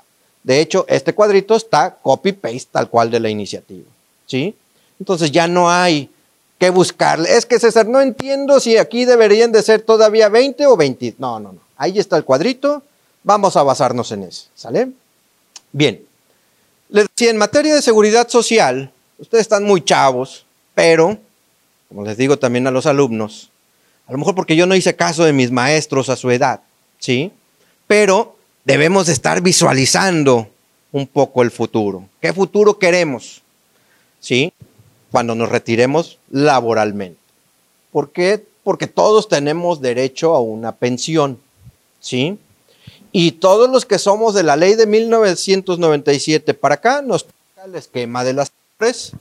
Y en el mejor de los escenarios, cotizando con el salario base de cotización, sin aportaciones voluntarias, no alcanzamos una pensión de arriba de 10 mil pesos. ¿eh? De 10 mil pesos que en 40 años ustedes, pues pareciera que 10 mil pesos van a ser nada, ¿eh? prácticamente nada. ¿sí? Obviamente estoy exagerando que, que, que no haya cambio de aquí en 40 años. Esperemos que haya cambios en beneficio del retiro de todos nosotros. O cuando menos 20, cuando yo me ande retirando. ¿Sí? Que haya cambios y que no me toquen estas pensiones. Ha sido un problema del gobierno federal de este sexenio y todos los anteriores el pasivo por pensiones, tanto en el IMSS como en el IST. Y no hablamos, desde luego, de Pemex ni de CFE. ¿Sí? Entonces, lo que propuso el gobierno federal, no, de hecho, no es una reforma que se haya publicado ahorita en 2023. Esta reforma viene de diciembre del 2020 y entró en vigor el 1 de enero del 2021, pero tiene un efecto, un cambio en 2023. Por eso estamos viendo este tema. El cuadro que ustedes ven ahí viene a modificar la rama del seguro de cesantía en edad avanzada y vejez. ¿Sí? Anteriormente, hasta el 2020, se pagaba el 3.150% todos los trabajadores en todos los niveles, no importaba el salario que tú tuvieras. El patrón iba a pagar 3.150. Y el trabajador tiene una cuota de 1.125, si mal no recuerdo. Esa no cambia. Lo que cambia es la aportación del patrón. Es decir, el patrón ahora va a aportar más en la medida en que tú ganes más. Otro costo laboral para las empresas donde se incrementa. Se incrementó el salario mínimo, se incrementó la cuota patronal de la rama de cesantía en edad avanzada y vejez. Encarecimiento de las cosas, ¿sí? Ok. Esta tablita que está en el 168 de la ley del Seguro Social no es aplicable para 2023. Nos dice, esta tablita va a ser aplicable hasta el 2030. ¿Sí? Pero te voy a publicar una tabla que nos dice cómo se va a ir incrementando en cada año el porcentaje de la rama de cesantía y vejez, cesantía en edad avanzada y vejez. ¿Qué parte nos interesa ahorita? Pues desde luego que 2023. ¿Sí? La pregunta es, y lo que seguramente han escuchado también o leído en redes sociales, es que hay un error en esta tabla. Un error muy grande, o mejor dicho, un error del que hicieron una tormenta en un vaso con agua. ¿Por qué? Porque nos dice, a ver, el trabajador que gana un salario mínimo, el patrón va a pagar 3.15% de, de cuota. Si el trabajador gana de un salario de 1.01 salario mínimo a 1.50 UMAS, va a pagar 4.202%. ¿Cuál es el error? El salario está más alto que la UMA. No puede ser que el salario mínimo sean 207, es decir, de 207.44 a 103.74.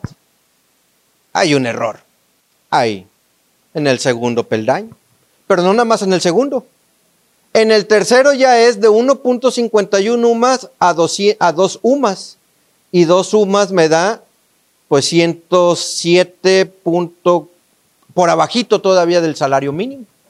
Es decir, nadie va a estar ahí. ¿Dónde van a estar? Pues nosotros, 2.51 UMAS, ¿cuánto sería? Pues como 200, arriba de 250, ya está por encima del salario mínimo, entonces vamos a estar ubicados aquí. Y no hablemos de los de la zona fronteriza. Les decía a los de Reynosa el lunes, ustedes andan acá. Es decir, el patrón va a pagar sobre esto para los del salario mínimo en, la, el salario mínimo general y va a pagar sobre esto para los del salario mínimo en la zona fronteriza. Es decir, va a terminar siendo inaplicables este, este y este. No van a ser aplicables. Jamás. Por eso en este cuadrito yo les puse aquí Aquí vamos a estar los del salario mínimo general, que no es zona fronteriza. El patrón va a pagar 3.869 y en el caso de la zona fronteriza, el 3.953. Esto jamás va a terminar siendo aplicado. Si se dan cuenta, en el año 2030 termina con el 11.875 para quien gane más de 4 UMAS. El 2030 es esta tabla. ¿Sí? Si nos empezamos a poner quisquillosos y em, y, y vemos que se mantiene el crecimiento del salario en un 20% cada año, esto posiblemente aquí andemos todos el día de mañana y no hasta el 2030. ¿Por qué? Porque el salario está creciendo mucho más que la UMA.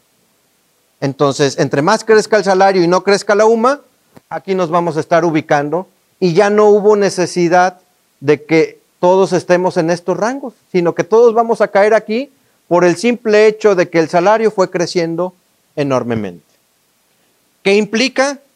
Más pago de cuota patronal para la empresa, más costo laboral para la empresa. ¿Sí? Podemos verlo en, esta, en este ejemplo muy sencillo. Bueno, antes de pasar a él, también incrementó la cuota social. Esta no nos interesa mucho porque es la que paga el gobierno federal. Hay que recordar que la seguridad social en México tiene la naturaleza de ser tripartita.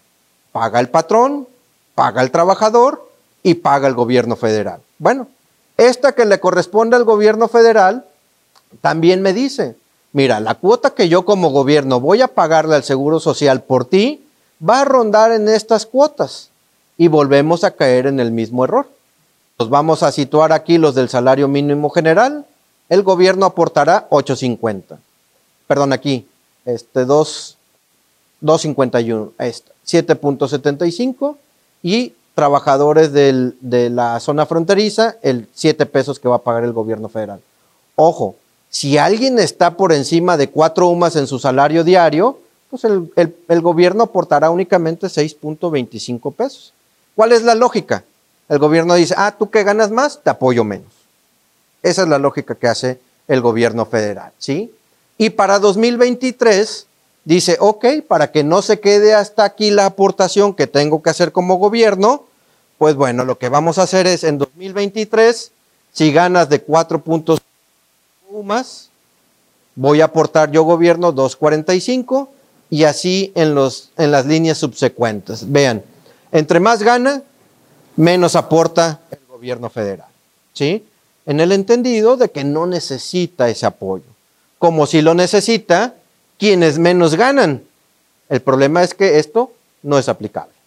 Por lo que ya expliqué, de que el salario está creciendo más rápido que la inflación. Y un ejemplo muy sencillito para verlo numéricamente. Ahí están las cuotas de cómo se comportó 2022 Vamos a suponer que este es el salario base de cotización de un trabajador, 30 días que laboró, el porcentaje que teníamos el año pasado en pesos son 2.273. Para el trabajador no cambió, le costó 811, en total 3.085.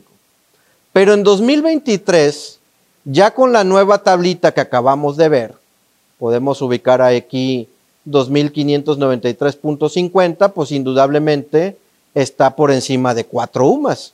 ¿sí? Aquí son como 400 pesos diarios y este trabajador gana 2.500 pesos diarios. En realidad es el tope de 25 salarios. Se va al porcentaje máximo para el patrón y ahora el patrón tendrá que pagar 3.200. Y si esto lo proyectamos al 2030, que es donde va a estar la tasa máxima, pues el trabajador tendrá que pagar 12.100 pesos por ese mismo trabajador que tenía topado. Vean cómo creció. 2.200 2022, 3.200 en 2023, 7 años después se va a ir a 12.196. ¿Se vuelve a traducir esto en qué? Incremento del costo laboral. ¿Sí? Entonces, ese es el escenario que nos visualiza. Nosotros nos interesa de pronto en 2023 cómo se comporta. Y para esto es que el Seguro Social ha liberado el lunes pasado la nueva actualización del SUA que prevé estos porcentajes. ¿Sí? por lo cual tendremos que actualizarlo. Y esta reforma que este, se publicó, esta también viene del 2020, esta reforma viene a hacer más asequible el que los trabajadores puedan tramitar su pensión.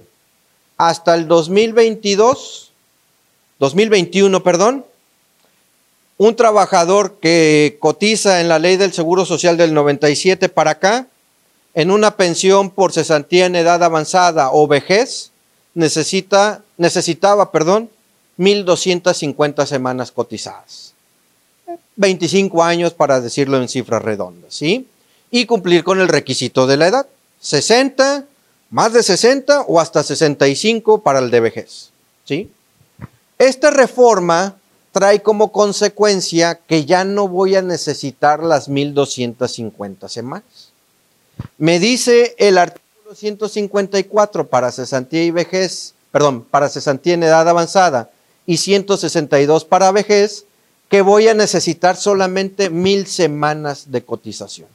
Es decir, pues 250 semanas menos, traducido en años, pues, pues bueno, puede ser que me ahorre unos años de laborando, ¿no?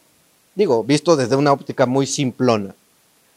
Sin embargo, dijo, a ver, las mil semanas van a ser hasta el 2031. No ahorita, eso dice la ley. Si alguien se va al texto de la ley, le va a aparecer este cuadrito. ¿Sí? Pero a través del cuarto transitorio de ese decreto, nos dijo, no, mira, en 2021 quien quiera tramitar su pensión, bastará que tenga 750 semanas. Si alguien en 2022 tramitó su pensión, el, el, requisito en cuanto a semanas cotizadas era 775. Obviamente más la edad. ¿sí? Si alguien en 2023 desea tramitar su pensión, va a requerir únicamente 800 semanas. Y así va aumentando 25 semanas cada año hasta llegar a las mil que prevé ya el 154 y 162. ¿Sí?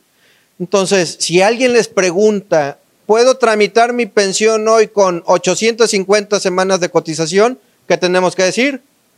Sí. ¿Sale? Oye, pero me habían dicho que eran 1250 semanas. No, con la reforma en materia de pensiones del 2020, en 2023 serán suficientes 800 semanas. Y en 2024, 820 y sucesivamente. ¿Sale? Entonces, porque es algo muy común que nos pregunta el tío, la tía, el, el padrino, la madrina, etcétera, ¿sí? Y pues luego nos quedamos así como que, pues toda la, vida, toda la vida habían sido 1250 semanas, ¿no? Ya cambió desde 2021. ¿Sale? Entonces, es un dato que es interesante y relevante. Y el último punto respecto a la reforma en materia de igualdad o de combate a la desigualdad, les decía al inicio, esta reforma se publicó el pasado 20 de enero, ya en el diario oficial de la Federación, en el cual pues prácticamente se le da un reconocimiento eh, de los mismos derechos en materia de seguridad social a las parejas del mismo sexo, ¿sí? que, que dependiendo luego alguna entidad federativa, sabemos que no todos los estados aceptan los matrimonios igualitarios. Entonces, al no haber un matrimonio o no haber un concubinato, la ley del Seguro Social solamente hablaba de cónyuge, concubina o concubino. ¿Sí? Hoy incorpora las definiciones de beneficiarios a las personas del mismo sexo y a la unión civil como tal, para personas del mismo sexo como tal, que tienen derecho a los beneficios en las ramas de seguro de riesgo de trabajo por si hay fallecimiento de la pareja, ¿sí? En un accidente laboral, como, como derechohabiente en, en la rama de enfermedades y maternidad, ¿sí? tendrá la pareja del mismo sexo los mismos derechos y en el caso de tener también los beneficios en caso del fallecimiento por invalidez o vida de que sea la, pareja, ¿sí? Del mismo sexo. Entonces, reconoce ya nuestra legislación eh, que estas personas con, que son parejas del mismo sexo van a ser tratados como cualquier otra persona con todos los derechos en materia de seguridad social y todos los beneficios que le correspondan. ¿sí? En esto descansa prácticamente la reforma del 20 de, de enero del 2023, la que no entra en vigor inmediatamente. Esta reforma entra en vigor seis meses después, es decir, 20 de julio del 2023, empezará a tener todos los beneficios que aquí se señalan. Pero después de esa fecha todavía se le otorga al Seguro Social y al ISTE 180 días para efectos de implementar todos los cambios administrativos y vamos a decirlo así, poder recibirlos también con todos sus derechos, ¿sí?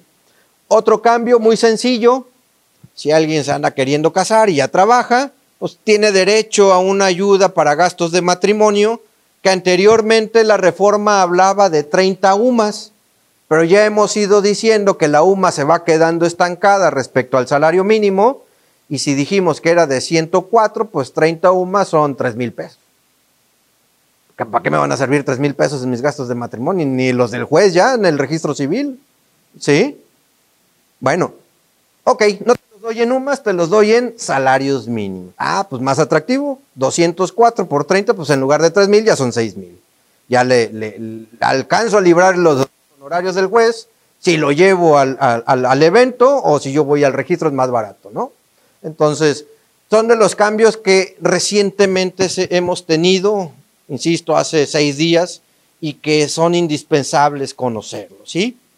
Bien, estos son los primeros tres temas que queríamos platicar aquí con ustedes de entorno económico, ley de ingresos de la federación y los cambios legales, ¿sí? Reforma en materia laboral y reforma en materia de seguridad social. Vamos a entrar, que esta es la parte gruesa del, del, del curso, con la resolución miscelánea fiscal y creo que alcanzo a ver hasta un tema, le cortamos para hacer el descanso y cerramos ya con los demás temas de la resolución miscelánea y no a medios FDI irnos al, al descanso, ¿sí? Entonces, denme chance de hacer un tema muy sencillo, nos vamos al descanso y regresamos con código fiscal, que ahí está el CFDI, ¿sí? Bien, la resolución miscelánea fiscal, pues son, yo le llamo más allá de que el objeto, vamos a ver ahorita, el objeto nos dice que busca agrupar prácticamente y facilitar el conocimiento de reglas generales que dicta o que fabrica la propia autoridad fiscal en materia de impuestos, productos, aprovechamientos y contribuciones de mejoras. Entonces, podemos entender que la resolución miscelánea fiscal es lo que la autoridad quiere que hagamos. ¿Sí? Ojo, que no son, no puede señalar aquí ningún elemento de la contribución. No puede meterse con el sujeto, no puede meterse con el objeto, no puede meterse con la base, ni con la tasa, ni con la tarifa, porque eso es nada más de la ley. ¿Sí? Aquí puede generar facilidades, beneficios, puede generar eh, un complemento de, algo que venga a complementar un procedimiento previsto en la ley. Y lo pongo de un ejemplo bien sencillo. El Código Fiscal de la Federación, en su artículo 29 y 29A, nos dice qué debe contener un CFDI. ¿Sí? Pero todo lo que ustedes hoy en día saben de lo que hay que hacer en un CFDI, está aquí, en la resolución miscelánea fiscal y en las guías de llenado. Entonces, viene a complementar una disposición fiscal. Por eso agrupa y facilita todos estos procedimientos que dicta la autoridad fiscal. Muchos de ellos emanan de las disposiciones fiscales. ISR, IVA, IEPS, ley de ingresos, código, etcétera, etcétera. ¿sí? Entonces, este documento se publicó el 27 de diciembre del 2022 y entró en vigor prácticamente el 1 de enero. Tienen una vigencia que coincide con nuestro año de calendario. ¿Sí? Aquí están los fundamentos. Esto no ha cambiado, pero en esencia descansa en el 33 del Código Fiscal de la Federación y en la ley del SAT y en su reglamento interior. ¿Sale? Esto nada más perfecto de poder eh, corroborar que la emisión de la resolución miscelánea fiscal está fundada y está motivada, que esa es la parte que nos interesa conocer, ¿sí? Y se va a referir, como lo mencioné hace rato, impuestos, productos, aprovechamientos, contribuciones de mejoras y derechos. No se refiere a las de comercio exterior porque la propia autoridad fiscal emite otro documento que se, que se llaman reglas generales de comercio exterior. Ese es otro universo distinto al fiscal va encaminado y que nosotros como contadores, salvo que trabajemos en agencias aduanales, pues pudiéramos estar muy familiarizados. Pero no, es, otro mundo, ¿eh? completamente distinto el del comercio exterior, ¿sale? Que es otra área de oportunidad en la que también ustedes pueden desenvolverse. Les decía, prácticamente la vigencia es un año. Desde hace muchos años hubo un tiempo, es historia prácticamente, en que la miscelánea no coincidía con el año de calendario. Era de marzo de un año a marzo del año siguiente. Luego se fue adelantando de abril a abril del año siguiente y luego de mayo a mayo del año siguiente. Y era un caos, la verdad, un caos. A mí me tocó todavía vivir ese caos. Y lo que hicieron es ya vamos a empatarla con el año de calendario para evitar eh, problemáticas de interpretación, de aplicación de una regla que vigente no estaba vigente. Desde hace ya algunos años coincide con el año de calendario.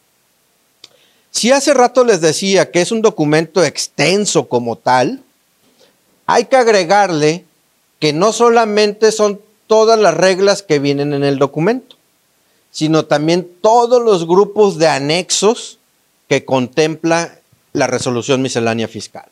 Aquí podemos ver que las disposiciones transitorias nos dicen ahí cuáles son nuevos, cuáles del 2022 van a seguir siendo aplicables en 2023, ¿sí? Y cuáles se modifican. ¿Cuáles debemos tener presentes siempre?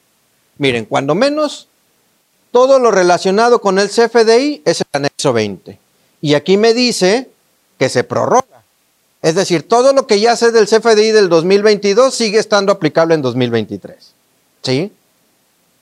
Aunque vamos a ver que hay un periodo todavía que nos da la oportunidad de seguir utilizando ese, esa versión 3.3. ¿Sí? ¿Qué otro me interesa?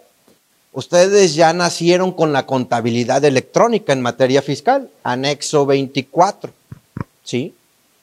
Todo lo que saben de contabilidad electrónica sigue siendo aplicable para 2023.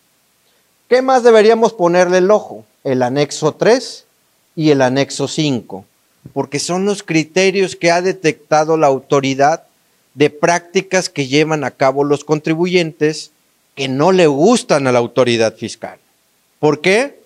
Porque ayudan a disminuir el pago de impuestos o inclusive a eliminar el pago de impuestos. Y eso no le gusta a la autoridad jamás. ¿Sale? Entonces, podemos ver que va a haber nuevos criterios que la autoridad va a dar a conocer. Otro que pudiéramos estar ahí vigilando muy de cerca, en esta semana se publicó el 16A, que va relacionado con el dictamen fiscal, ¿sí? No digo que los demás no sean importantes. De hecho, el que desde mi perspectiva es bastante trascendental es el 1A. ¿Por qué? Porque el 1A viene a decirnos todos los trámites que hay que seguir y todos los requisitos que se deben de cumplir para cada trámite. ¿Sí? Muchas de las reglas que vamos a ver dice, el trámite lo vas a cumplir conforme a la ficha tal. El aviso lo vas a presentar de conformidad conforme a la ficha tal. ¿Dónde están esas fichas? Anexo 1A. ¿Sí? Y si dije que el, documento ya de por sí de miscelánea es extenso, ese anexo 1A viene a duplicar o triplicar la miscelánea prácticamente, ¿sí? Entonces, tenemos que estar atentos a eso. El anexo 8, precisamente cuando hablamos el tema de la inflación, señalamos que ya había una tarifa nueva de impuestos sobre la renta, ¿sí? Esa tarifa se actualiza por mandato de ley, en el cual nos dice que en el periodo de los últimos tres, ejercicios, si la inflación excede del 10%, pues hay que actualizar las tarifas. Y eso sucedió. Vean la tarifa anual del 2022. El ejemplo es anual porque el impuesto es anual. ¿Sí? Así de sencillo. Alguien me puede decir, oye César, pero pues se mantiene en el 23.52, mira, el mismo rango el porcentaje sobre el excedente 23.52 y 23.52. Sí, pero el límite inferior ya no es el mismo, ni la cuota fija es la misma. queremos ver un ingreso por salario exactamente el mismo, dejemos de lado el aumento del salario y todo lo que quieran, solamente para ejemplificar el impacto de la nueva tarifa, pues podemos ver que un trabajador que ganó en 2022 459 mil pesos, le corresponde un ISR de 83 mil en el año. Pero, suponiendo que va a mantener el mismo ingreso en 2023, con la nueva tarifa, le va a corresponder un ISR de 79 mil. Oye, César, pero pues no iba, no tendría que representar realmente un impuesto mayor, no. No. Desafortunadamente, a los que sí les van a aumentar el salario, por ejemplo, un salario mínimo de 200, pues anda en aproximadamente un poquito más de 6 mil pesos. Se ubica en este rango, ¿sí? Ahora, bueno, los de dos salarios mínimos, para que quede más claro el ejemplo, se van a ubicar en este rango, pero van a tener una cuota fija distinta y un límite inferior distinto. Pero si se dan cuenta, ya no va a quedar en el mismo rango. Aquí en 2023 queda el límite inferior en 8.900, mientras que en 2022 el límite inferior era en 7.700. Le va a corresponder menos subsidio para el empleo. ¿Sí? Un ISR un poco más alto y menos subsidio para el empleo. Ojo, estamos hablando del que gana el mínimo, ¿sí? Sin considerar prestaciones, que no hay otra prestación distinta, solamente el salario mínimo. Aunque algo que no debemos olvidar es que hay que recordar que las personas que ganan el salario mínimo no debería haber una retención de ISR. ¿Sale? Es algo que se les está yendo a muchas áreas de recursos humanos porque la ley ya lo señala. Y no es algo nuevo, ha estado así toda la vida, toda la vida. Pero nada más es el salario mínimo. Oye, César, ¿le pagamos ayuda de despensa? No, no, no, no. Nada más es el mínimo. ¿Sí? Lo único que percibe. No debe haber retención de ISR. ¿Sí? Entonces, ahí está la disposición. El anexo 8, con este cambio, se vuelve un anexo que debemos estar vigilando porque trae las tarifas actualizadas y se actualiza la tarifa mensual, la semanal, la quincenal, la decenal, por periodos laborados, etcétera, etcétera, ¿sí? Cualquiera que sea la periodicidad de pago de la nómina, vámonos al anexo 8 y ahí descargamos el, el anexo que contiene todas las tarifas, ¿sí? Y este es el tema que voy a ver que es muy, muy cortito, muy cortito, son como tres reglas nada más relacionadas con las disposiciones generales, en el cual Estas reglas vienen a establecer el procedimiento que deben de seguir aquellas empresas que están identificadas como empresas que facturan operaciones simuladas. Dicho en un español muy liso y llano, las que venden facturas. ¿Sale? Del que vende facturas tenemos la otra contraparte, el que compra la factura. Ese es este, el que deduce operaciones simuladas. ¿Sí? Y muy probablemente, y se los comparto porque a mí me tocó verlo en auditoría fiscal, alguien me puede decir, no, no es mi caso, César, no tengo por qué andar conociendo esas reglas. Desafortunadamente la autoridad ha llegado a molestar a contribuyentes sospechando que ese contribuyente ha comprado facturas. Y entre que si es sospecha o no es sospecha, yo forzosamente tengo que aclarar mi situación para no meterme en broncas. ¿Sí? Porque ese es el mayor de los problemas. Aparecer en esa lista negra donde llevamos a cabo este tipo de prácticas. ¿Sí? Eso cierra muchas puertas. En, contratos, en licitaciones, cierra muchas puertas. Entonces, me dice, a ver, si tú eres el que anda vendiendo las facturas o EFO, pues vas a tener, vas a recibir primero un oficio por parte de la autoridad vía el buzón tributario. Y este oficio tú lo vas a recibir de manera individual.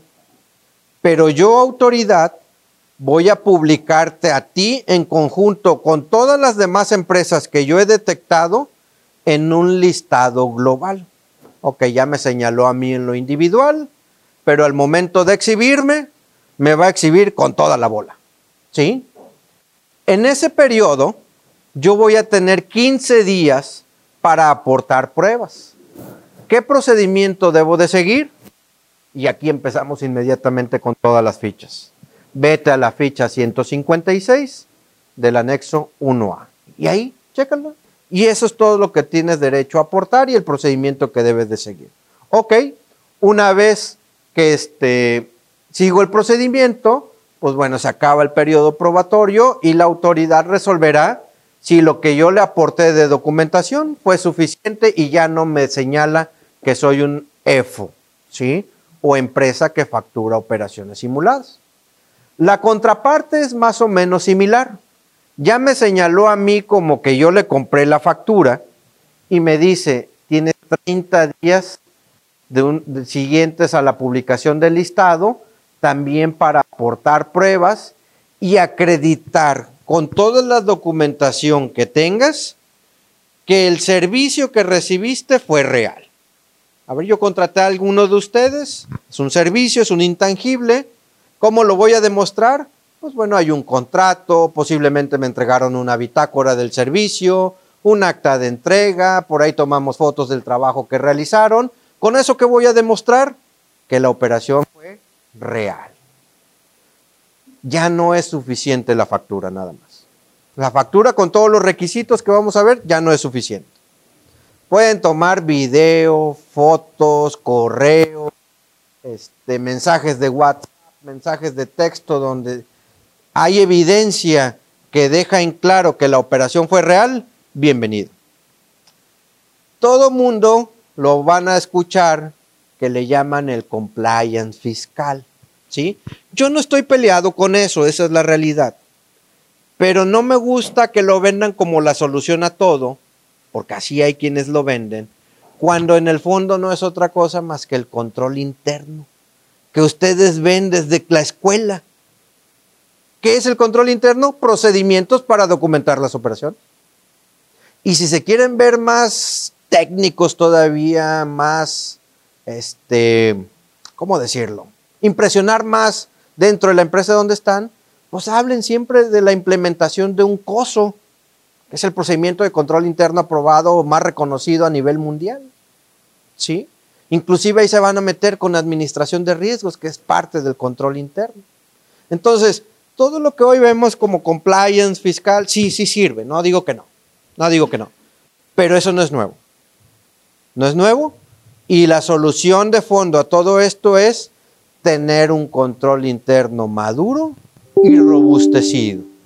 Eso sí es lo que nos va a salvar. ¿Sale? Entonces, cuando tenga que entregarle la información a la autoridad, dice, puedes entregarlo en sus oficinas, hazlo sin problema alguno. Si no llegara a haber un trámite previsto en estas reglas, puedes presentar el escrito libre sin problema alguno y tendrás que presentar el trámite hasta que la autoridad lo libere. ¿sí? En el caso de, medios de defensa, si nosotros interponemos... Ah, esto, es bien interesante porque es muy común antes de que se me olvide la idea.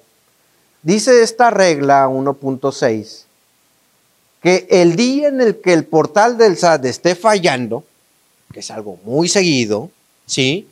Y en esa fecha hay el vencimiento de algo, es decir, hoy vence mi pago de impuestos. Hoy está fallando el portal.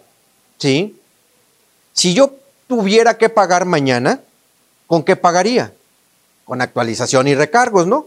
Por pagar fuera de tiempo. Bueno, esta regla me dice que si el portal del SAT está inhabilitado por alguna contingencia, la obligación que tú tienes que cumplir hoy, la puedes cumplir hasta el día hábil siguiente. Oye César, pero cuando yo hago mi cálculo de impuestos de la herramienta ya me pone los recargos automáticamente. Quítenselos. Quíteselos en base a esta regla. ¿Sí? Así de fácil. Entonces hay que tenerla presente. Porque hacemos corajes con el portal del SAT. Sí, sí los hacemos. Bueno, pues hay que aprovechar cuando el portal del SAT falle, saber que tengo hasta el día hábil siguiente para cumplir la obligación y que se entienda presentada en tiempo, ¿sí? Si bien es cierto, señalaba que el anexo 1 atrae todos los trámites, posiblemente haya un trámite en el que no exista una ficha. Cuando ese sea el caso, me dice presenta un escrito libre y cumple con la obligación. Oye, tengo que presentar un aviso de, de venta de combustibles. Lo estoy inventando, ¿eh? Lo estoy inventando. Tengo que presentar un aviso de venta de combustibles, pero no hay un trámite para presentar ese aviso. Bueno, hago un escrito libre, los términos del artículo 18 del Código Fiscal de la Federación, de las promociones, y con ese voy a la, con la autoridad y aquí está. Cumplo mi obligación. ¿Qué es lo que se busca? Que el hecho de que no exista un procedimiento no nos conlleve a no cumplir una obligación. ¿Sí? Ok, no está el medio, la autoridad dice, tráemelo por escrito, lo que tengas que presentar, ¿sí? Pero no dejes de cumplir. Esa es la parte importante de esta regla.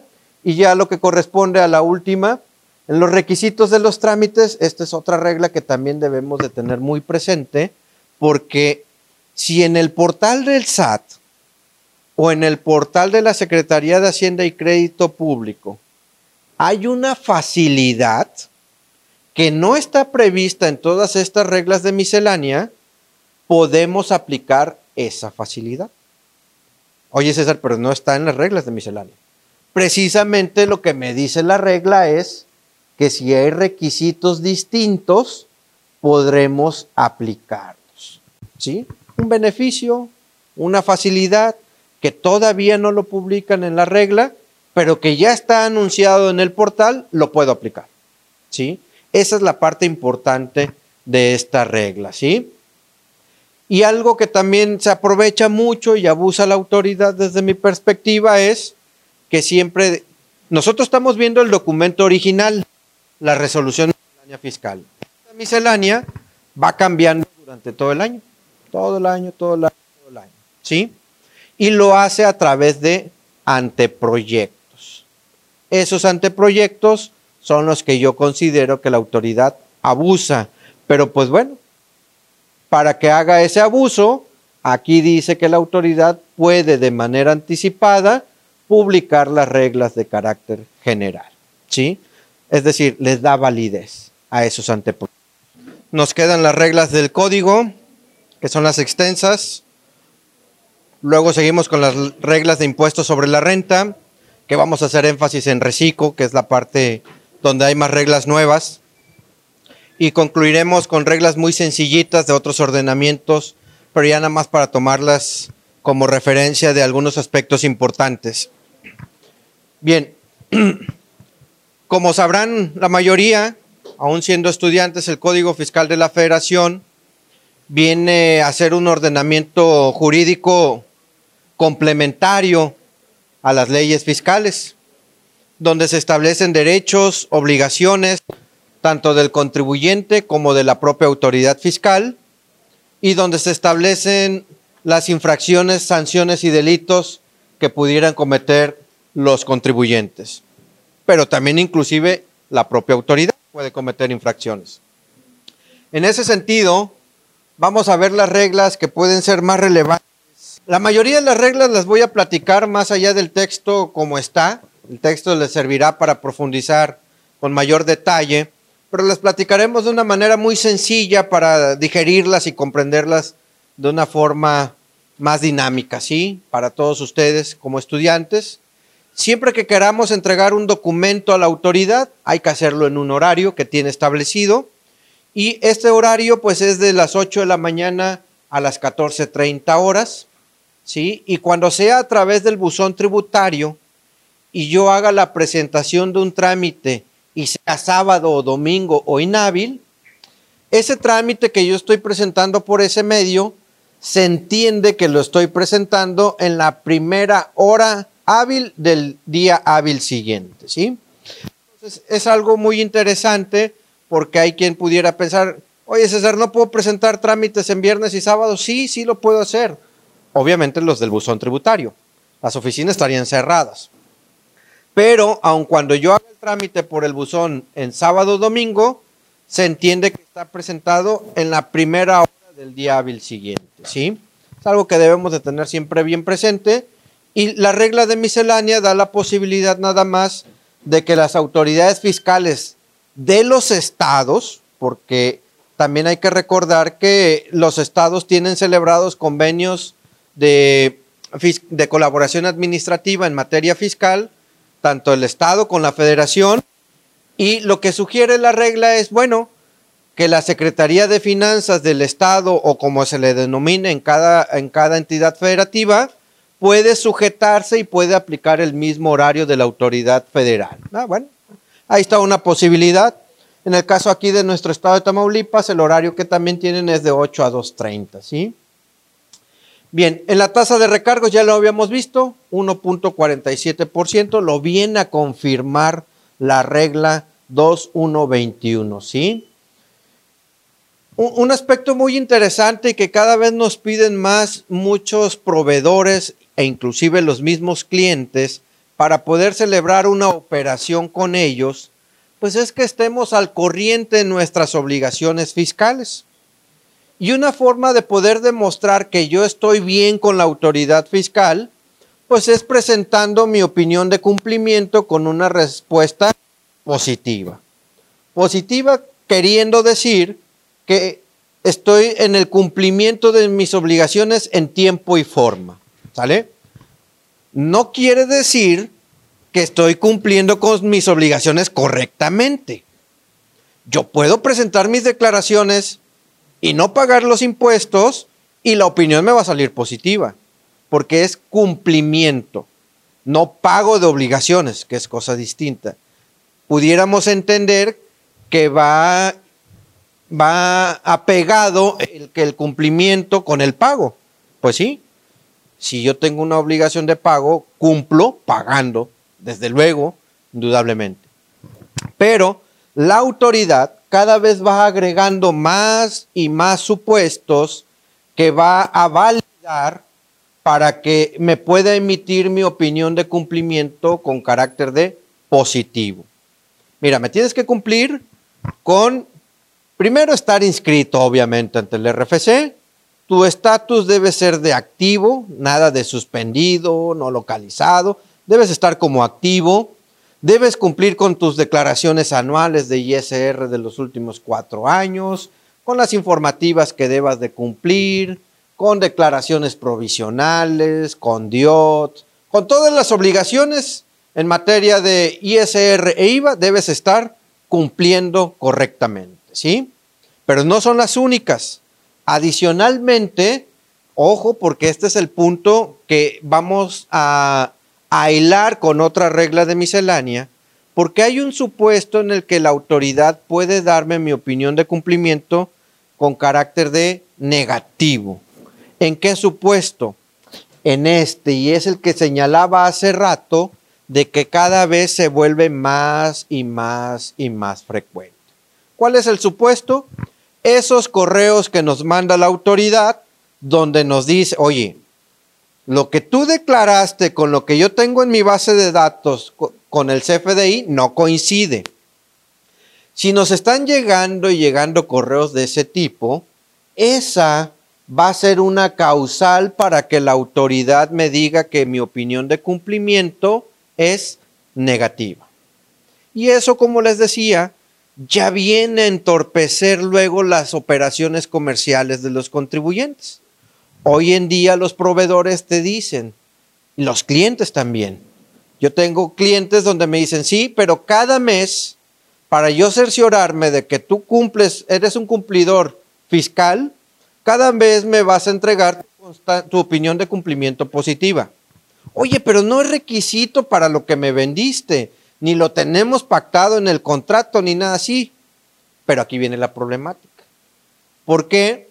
Porque este incidente fiscal de que yo tenga mi opinión de cumplimiento negativa puede venir a trastocar la operación del negocio. ¿En qué sentido? Hay clientes donde nos dice, cada mes tráeme tu opinión positiva, de lo contrario, no se pasará a pago tu factura. Ah, caray.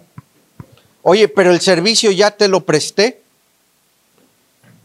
Ya no tengo nada más que ofrecerte. ¿Sí? Tenemos un contrato firmado, te entregamos en tiempo, sí, pero necesito tu opinión de cumplimiento positivo. Si no, no te pago. Entonces, este tipo de cosas es donde vienen a fastidiar la actividad empresarial de los contribuyentes. Y lo digo en ambos sentidos, con clientes como con proveedores. ¿Sale? Entonces, hay que poner especial atención en este. ¿Por qué? Porque todavía no está habilitada la herramienta para detectar este caso.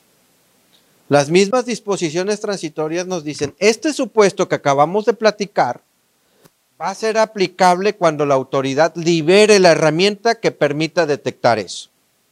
Por eso ahorita nos pueden llegar correos con diferencias detectadas por la autoridad o supuestas diferencias, porque no es un hecho confirmado. La autoridad presume que hay diferencias, nada más. ¿Sí? Si yo ahorita tengo un correo con diferencias y descargo la opinión de cumplimiento y me aparece positiva, es porque este supuesto todavía no lo detecta la herramienta. ¿Sí? Pero va a llegar un momento, el día de mañana, en que la herramienta ya lo va a detectar y ahora sí la opinión me podrá arrojar negativa. ¿Qué más debo vigilar? Pues no estar en la lista de estos EFOS ni de estos EDOS para que la opinión salga positiva debo de tener este, garantizado cuando haya solicitado un pago en plazos, ¿sí?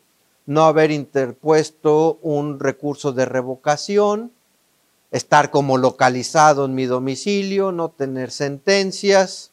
Y este es bien interesante, porque es lo que vamos a ver también en otra regla. A grosso modo, hay una obligación que nació el año pasado, en 2022, respecto a identificar en las personas morales quién es el beneficiario controlador. Es decir, quién es esa persona última que recibe todos los beneficios de la empresa, persona moral. Ah, ok. Lo vamos a comentar en una regla más adelante, cuáles son los requisitos que debemos de cumplir para satisfacer esta obligación. En el entendido de que cuando la herramienta ya esté actualizada y vea que no hemos cumplido con este punto número 12, pues también me va a arrojar la opinión negativa. ¿sí? Entonces, importante mantener este, el cumplimiento de obligaciones para efectos de que la opinión siempre me arroje positiva y no caer en ese supuesto donde se entorpezca la operación del contribuyente, ¿sí? Si la opinión me parece negativa, pero yo ya cumplí con la obligación, hay un procedimiento que yo debo de seguir para actualizar y decirle a la autoridad, cámbiame el sentido de la operación, porque lo que tú detectas ya está cumplido, ¿sí? Y nos dice, métete al portal del SAT, presenta un caso de aclaración, ¿sí?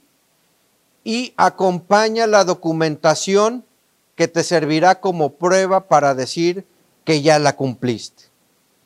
Y en un periodo rápido, por lo regular es menos de 48 horas, te contesta la autoridad diciendo, ya resolví, entra otra vez a descargar tu opinión de cumplimiento porque ya va a aparecer positiva. ¿Sí? Entonces, todo lo tenemos que hacer a través del, portal del SAT. Y eso es algo que cada vez más utiliza la autoridad para efectos de que podamos eh, aclarar cualquier inconsistencia con ellos. Aquí está el procedimiento que acabo de decir, entrar a mi portal, presentar aclaración y volver a descargar la opinión de cumplimiento. Entonces, ¿es algo que urge siempre mantener presente? Sí. A veces como control interno, pues se acostumbra o ya se tiene implementado el procedimiento de descargar en los primeros tres días de cada mes la opinión de cumplimiento, porque esta tiene una vigencia de 30 días. ¿Sale? La descargo hoy y sigue vigente 30 días más. Entonces es algo que debemos también hacer valer.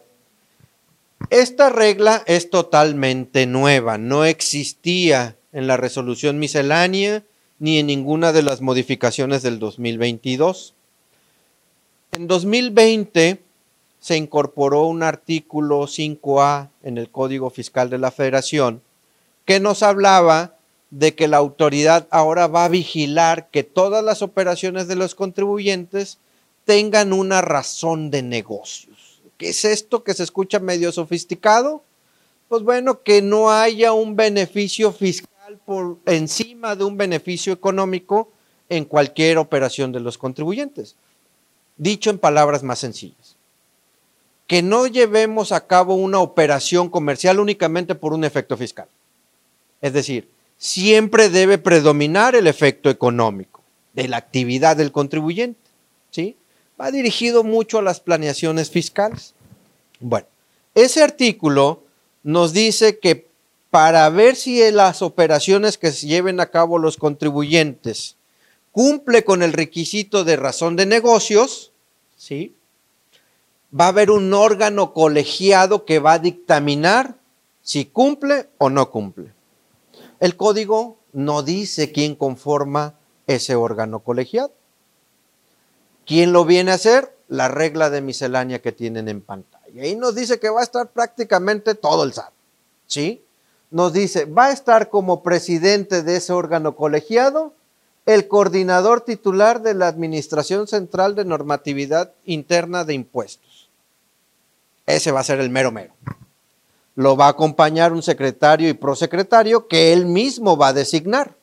¿Sí? Y como integrantes de este órgano colegiado, pues prácticamente todos los administradores y directores de la unidad de legislación, unidad política, su procuraduría fiscal y los titulares de la Administración General de Auditoría Fiscal, administrador general de grandes contribuyentes, administrador general de hidrocarburos, administrador general de Auditoría y Comercio Exterior y Administración General Jurídica. Todos toda la flota del SAT, prácticamente. ¿sí? Y ellos van a decir si la operación cumple o no con la razón de negocios. ¿sí? Entonces, como que parece que ya la llevamos cuesta arriba, ¿no? Porque cuando la autoridad misma va a decir, ah, sí, sí cumple. Habrá que confiar en la objetividad, en la objetividad y el profesionalismo de los servidores públicos, ¿sí?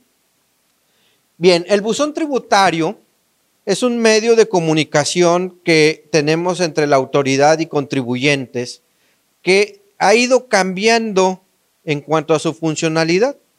Hoy en día no todos los trámites se celebran a través del buzón tributario, cada vez se van incorporando más, ¿sí? Pero prácticamente todos debemos de contar con el buzón tributario, ¿sí? Yo sé que ustedes recordarán que la reforma del 2021, si mal no recuerdo, trajo consigo la obligación de inscribirse ante el RFC a toda persona por el simple hecho de ser mayor de edad. ¿Sí? De 18 años, tienes que ir, cumples tus 18 años y antes de, de, cualquier otra cosa, vete a dar de alta al SAT. ¿Sí? Es ya una obligación que está en el código. ¿Vale? Ellos, como se van a dar de alta y posiblemente no estén realizando ninguna actividad económica, pues son de los que todavía podrán disfrutar el no tener que activar o habilitar el buzón tributario. ¿Sí? ¿Cómo lo habilito? Tengo que dar dos medios de contacto obligatorios, correo y número de teléfono móvil, no fijo, no el de casa. Bueno, no sé si todavía lo sigan ocupando, pero cada vez menos se ocupa el teléfono de la casa, ¿sí? Porque el SAT te mandará mensajes de texto, no hostigándote, pero tampoco solamente invitándote a cumplir con tus obligaciones fiscales si detecta algo, ¿sí? Son mensajes de, texto como tal, todavía no se ha modernizado, no, pero no duden que el día de mañana, pues bueno, ya vamos en, en WhatsApp, ya vamos en Telegram y no sé qué otra herramienta hay allá de comunicación, ¿sí? Que vaya a hablar el día de mañana a uno de esos, ¿sí? Bien, entonces el buzón tributario nos dice se podrán realizar notificaciones cuando la autoridad quiera notificarme algo por ese medio, lo va a hacer en este horario, ¿sí? Y obviamente quienes no tienen la obligación de habilitarlo o porque desde que nació el buzón tributario alguien no estuvo de acuerdo y se amparó y al día de hoy todavía no se resuelve, pues no tiene la obligación de contar con el buzón tributario, ¿sí? Entonces, siguiendo con las personas que ya dijimos pueden no habilitarlo, están los que no tienen obligaciones fiscales y no tienen actividad económica. Estos mayores de edad, ¿sí? No tienen obligaciones fiscales y no tienen actividad económica. Ellos quedan solventados. Mi abuelita, mi abuelito, oye, ¿por qué? Pues porque es mayor de edad. Por ese simple hecho, habíamos dicho, más de 18 años. Oye, pero mi abuelita no hace nada, nada más se dedica al hogar. Pues bueno, está, debe estar inscrita ante el RFC como obligación, pero puede no habilitar el buzón tributario, porque no realiza ninguna actividad, ¿sí? Entonces, quienes estén en suspensión de actividades también no tienen la obligación de habilitarlo y las personas físicas y personas morales que ya tengan cancelado su RFC, pues por obvias razones, jamás es por una cuestión práctica, no van a ni siquiera poder habilitar. Mi RFC ya está cancelado, ¿sí? Entonces, ¿para dónde va el buzón? Dijimos que era entre SAT y contribuyente. Pero el buzón tributario, dentro de ese largo camino que está recorriendo, va a permitir que las autoridades distintas a la fiscal, llámese IMSS, Infonavit, Profeco, Conagua o inclusive la Secretaría de Finanzas del Estado de Tamaulipas, puedan utilizar el buzón tributario. Actualmente en nuestro estado, la Secretaría de Finanzas no hace uso del buzón tributario. Bueno, la regla nos dice a partir del 31 de diciembre del 2023 podrán hacer uso de él, no nada más el SAT. Oye César, ¿y me enviarán mi recibo de agua por, el buzón tributario? Pues a lo mejor. CFE me mandará mi recibo de luz por el, por el buzón tributario, pues a lo mejor ese es el futuro que sigue. ¿Sí? No lo sabemos. CFE, por ejemplo, pues uno se da de alta en, el portal y ahí hay una historia y están todos tus recibos y te llega por correo electrónico sin necesidad de un buzón tributario. Y te puedes dar también de alta para otro tipo de trámites, como para cambio de medidor, eh, este, una valoración del, del medidor, una revisión, todo se hace por medio del portal, ¿no?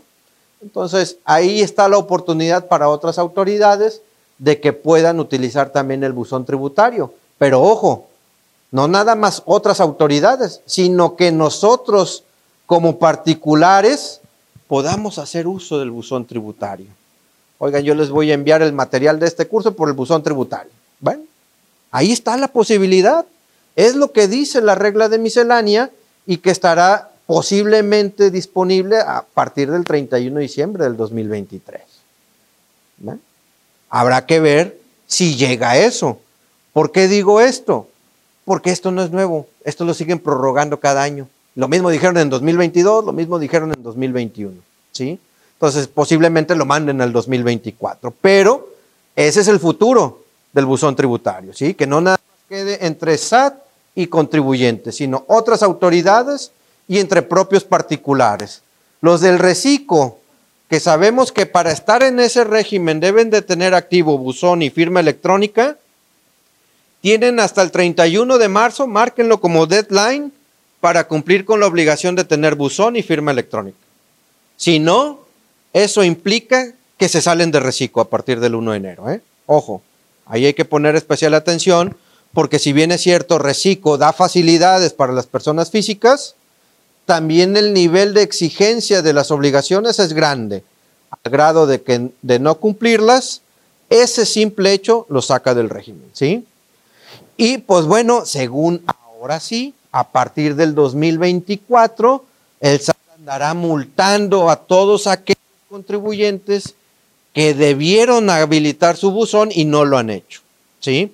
La multa anda entre 3.200 y 10.000 pesos aproximadamente, o andará u oscilará en esos montos. ¿sí?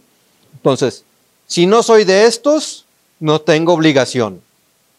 Pero si soy de los que tengo obligación, Mi recomendación es bien sencilla, actívenlo. No hay vuelta de hoja. Esté obligado o no, actívenlo. Mi recomendación siempre ha sido, tengan su buzón tributario y tengan su firma electrónica. ¿Sí?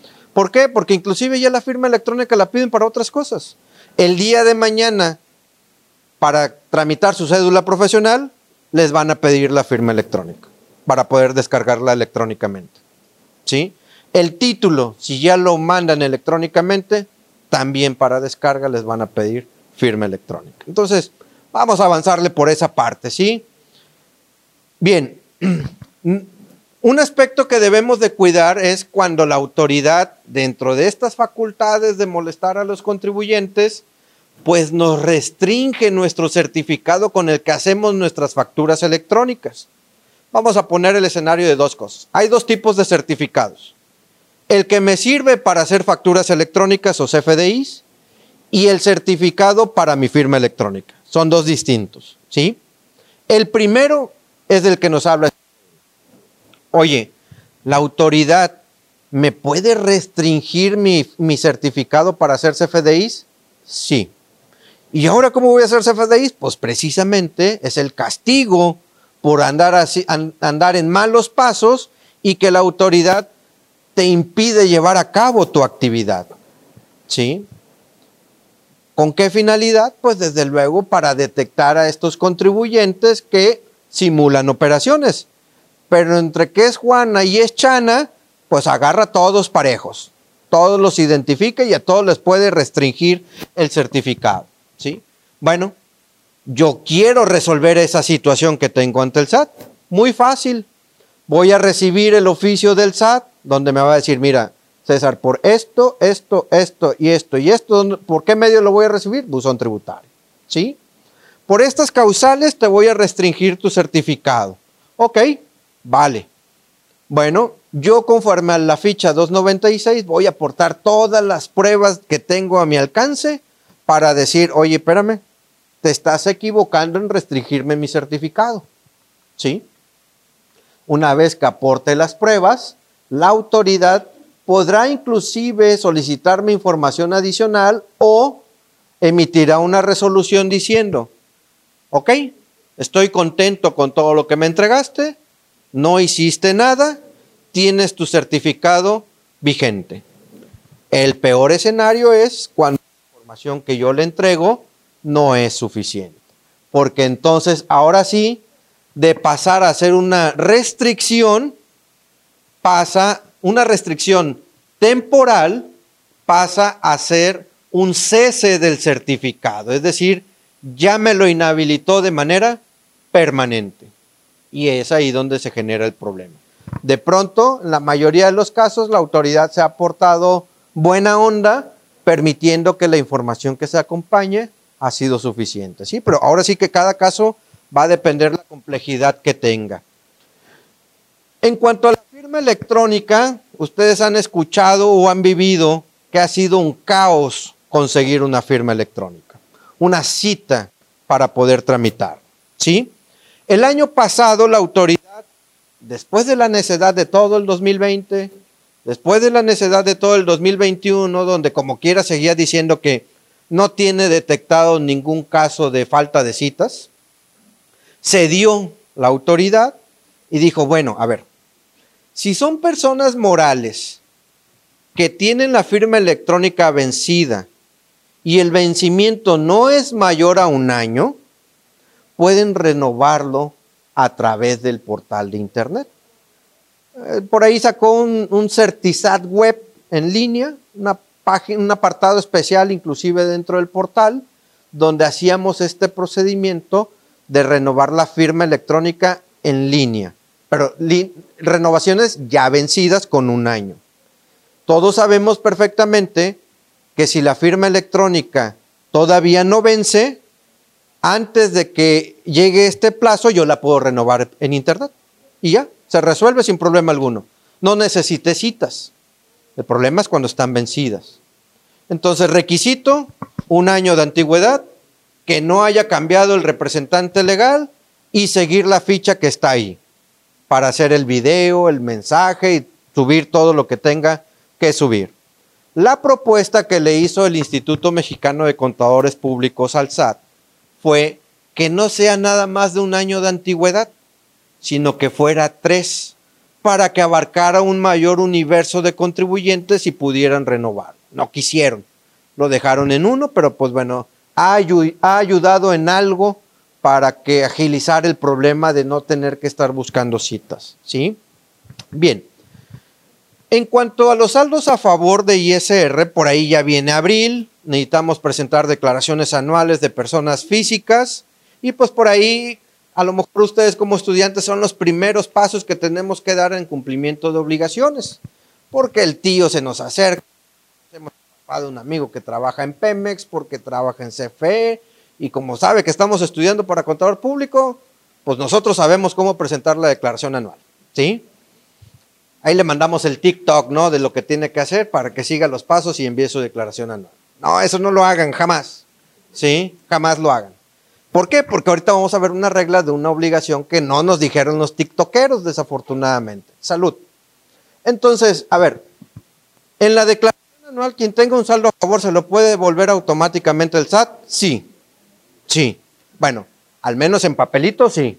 Ya en la realidad se nos complica todo esto porque al menos en las anuales del año pasado, a diestra y siniestra, la autoridad agarró parejo y rechazó muchas, ¿sí? Muchas que aún coincidían con su propia revisión. O sea, yo envié mi declaración, un saldo a favor de tanto. Entra un proceso de validación y la autoridad detecta inconsistencias en teoría, pero en el cálculo llega a lo mismo. Aún así las rechazó.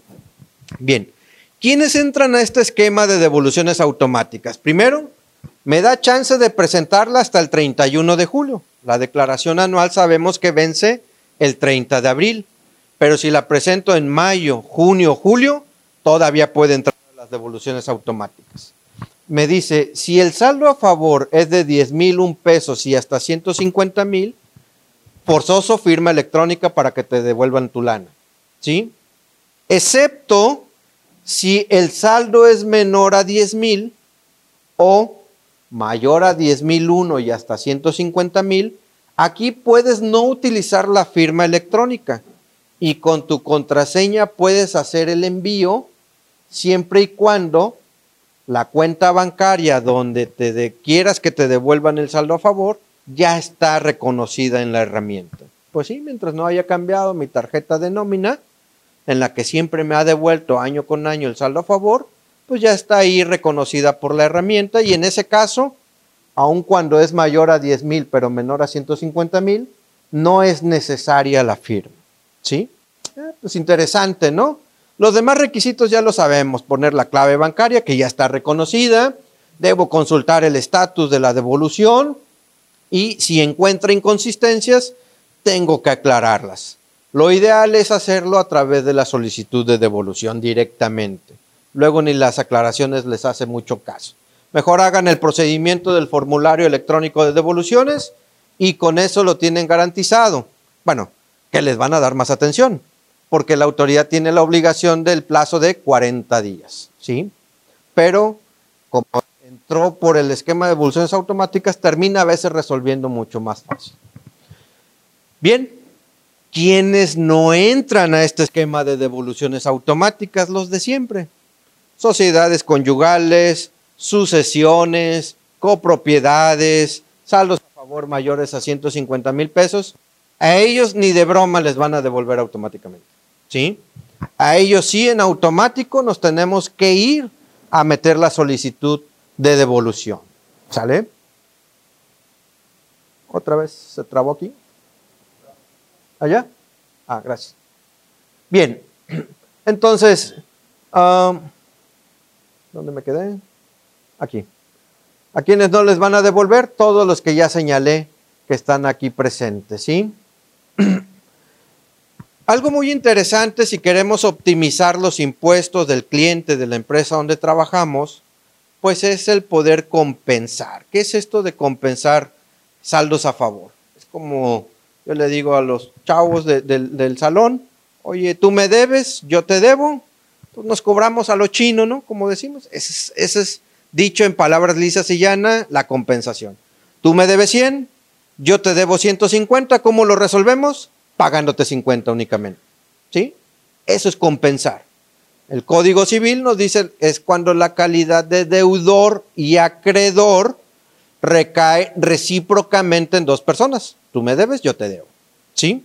Entonces, ¿es una forma de pagar impuestos? Sí, que nos ayuda a no desembolsar dinero. Entonces, en 2018 fue el último año en el que existió la compensación de los saldos de IVA, saldos a favor. Y estos saldos yo los podía utilizar contra otros impuestos. A partir del 2019 ya no puedo. Estamos hablando 19, 20, 21, 22 y 23. Ya cinco años de esto, ¿sí? Pero si yo llego a traer todavía un saldo del 2018 o atrás que esté vigente de IVA, sí lo puedo compensar. Es lo que me dice la regla. El derecho que tú ya tenías ganado al 31 de diciembre del 2018, en 2023 sigue estando vigente. El objetivo que es optimizar la carga fiscal y saber que lo podemos utilizar. Hace un par de años también la autoridad empezó a solicitar la información de todos los socios o accionistas de las personas morales, solicitando un trámite de inicio en el portal donde le teníamos que señalar quiénes eran los socios o accionistas y cuál es la participación que tienen en su capital social de la persona moral, dónde están. Ok. Ese iba a ser el banderazo para que a partir de ese momento la autoridad pudiera exigir a los contribuyentes, personas morales, que le avisara cada vez que hubiera un movimiento en la estructura accionaria. ¿Esto qué significaba? Que se incorporaban nuevos socios, avísame esa incorporación y avísame los que van saliendo. Es decir, siempre le tendría que informar yo a la autoridad quiénes son los socios o accionistas que están vigentes al momento de que haya un cambio. ¿sí? Una obligación que también de no cumplirla, pues se traduce prácticamente en una sanción económica. ¿sí? Entonces la regla lo que nos viene a decir es, infórmame esa actualización de los socios o accionistas dentro de los 30 días cuando se modifique a través de esta ficha. Todo es a través del portal del SAT. ¿Sí? Y en ese sentido es lo que nos va a decir la ficha. Y aquí nos dice la información que debemos de adjuntar, pues el acta de asamblea, eh, la escritura constitutiva, eh, que es presentarla en el portal y que los socios pues estén como activos, ¿sí? Entonces, es una obligación que tenemos que estar cumpliendo periódicamente. Las personas morales, en la regla que está en pantalla, dice el reglamento del código que no pueden suspender sus actividades.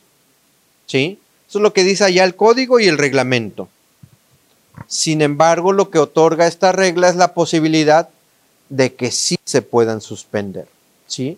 Nos dice, ok, tu persona moral por única ocasión sí puede suspenderse por un plazo de dos años. ¿Qué es suspenderse? Bueno, pues, como en la pandemia. Hay negocios que cerraron. Suspendo mi situación fiscal ante la autoridad de que no voy a realizar nada. ¿Sí? Entonces, nada más que para las personas morales, muchas abusaron de esta figura de la suspensión y seguían realizando actividades, obviamente de manera indebida. Entonces, en ese sentido, dice, ok, sí, puedes suspenderte una sola vez por dos años. Y podrás hacerlo una prórroga más por un año únicamente, es decir, hasta tres años puedes suspenderte. Después de ahí, si ya no vas a seguir haciendo operaciones, tienes que tramitarme la cancelación de tu RFC. ¿Sale? ¿Injusto? Sí, injusto. Pero ojo, esta cancelación es para efectos fiscales. Mercantilmente puede seguir subsistiendo, ¿sí? Obviamente, si el día de mañana quiero volver a hacer actividades, pues bueno, ahí, es donde tendremos que analizar cuál será el mecanismo para volver a hacerlas, ¿sí? Porque inclusive nos dice que debe de liquidarse, cosa que nos parece un poco exagerado, ¿sale? Bien, y esta es la parte pues más importante de las reglas del código porque está asociado a todo lo que tiene que ver con el CFDI, ¿sí? E igual los voy a ir platicando en el mismo sentido, de una manera suave, para una mayor comprensión y que sea más rápido para todos. A ver, el CFDI no es nuevo. Realmente, si alguien se ha puesto a desentrañar desde cuándo viene, el CFDI nació en 2005, 2004. Nada más que anteriormente se llamaba CFD, comprobante fiscal digital. ¿Sí? Y para ello necesitábamos un proveedor. Y luego hubo un tiempo donde convivieron el CFD, el CFDI, la factura en papel que conocimos toda la vida nosotros. Existió otra factura que, que, tramitábamos ante el SAT, un código de barras bidimensional. Lo descargábamos y se lo pegábamos ahí en el archivo y ya mandábamos a imprimir. Hubo entre 2011 y 2013 cuatro tipos de comprobantes que existieron ahí en todo el país ya desde 2013 tenemos únicamente el CFDI, el que conocemos todos. Este CFDI está en su versión 3.3, que es como nació, y a partir del año pasado está en su versión 4.0. ¿Sale? hay cinco tipos de CFDI, de ingreso, egreso, traslado, nómina y pago. ¿Sí? Esos son los cinco tipos de CFDI. Y cada uno puede contener complementos, que es lo que aparece ahí en pantalla. ¿Qué son estos complementos? Es información de carácter fiscal que va dentro del CFDI. ¿Sí? Los que más comúnmente conocemos o escuchamos en la práctica, el complemento de pagos que me sirve para demostrar que yo cobré una cantidad o que pagué a mi proveedor, ¿sí? El, el complemento de carta aporte, que ahorita vamos a platicar muy brevemente de qué se trata, y el CFDI, perdón, el complemento de nómina, ¿sale? Esto es lo más habitual que ordinariamente manejamos. Reitero, complementos es información de carácter fiscal adicional dentro del CFDI y que todos los complementos son obligatorios dentro de los 30 días siguientes a la fecha en que la autoridad los dé a conocer en su portal. Y para todo eso hay una guía de llenado. ¿Sí? Esa guía de llenado nos va a decir eh, requisitos, cómo se llena el campo, ejemplos y esas guías de llenado, pues desafortunadamente la parte negativa de ellas es que, pues como que no nos avisan cuando los publican o cada cuando lo actualizan. Ese es el problema y ahí tenemos que estar pendientes de la publicación en el portal del SAT, ¿sí? Entonces, hay que estar muy atentos. Hoy en día hay más de 25 complementos que están vigentes y todavía algunos que no libera la autoridad. Y uno de ellos es el que ocupamos en lo que vamos a comentar ahorita. ¿Por qué? Todos sabemos perfectamente que podemos nosotros efectuar gastos por cuenta de un tercero. ¿Esto qué significa? Alguien de ustedes puede hacer un gasto en mi nombre, ¿sí? Sin problema alguno. Muy común en los trabajadores de las empresas que tienen que salir de la ciudad y los viáticos, por, por lo regular, es un gasto que efectuamos por cuenta del patrón o a nombre del patrón para que yo pueda llevar a cabo mi trabajo. ¿Sí? Entonces, en estos casos de erogaciones o pagos a través de terceros, hay dos reglas que debemos de tener bien presentes. La primera es, vamos a suponer que yo soy el trabajador o, y yo voy a poner el dinero de mi bolsillo por mi patrón, ¿sí? Por un gasto que tengo que hacer. No, porque ya hablé con el patrón y me dijo, no te puedo transferir ahorita, César, porque ya se fue la de tesorería. ¿Y qué hago? Pues bueno, pongo mi tarjeta de crédito, pongo mi dinero, mi efectivo, pongo mi tarjeta de débito y cubro ese gasto. ¿Sí? Ahí está muy sencillo. ¿Qué es lo que tengo que hacer? Recabar la factura electrónica, no a mi nombre, sino a nombre de mi patrón, que es por quien estoy efectuando yo ese gasto. Mi patrón tendrá que reembolsarme ese dinero. ¿Sí? Y ahí está. Eso creo que no le encuentro ningún problema. Es algo que ha sido así toda la vida. Si alguien gasta por cuenta de alguien, reembolsale el dinero. ¿Sí? Al mismo medio en el cual realizó el, el pago. ¿Sí?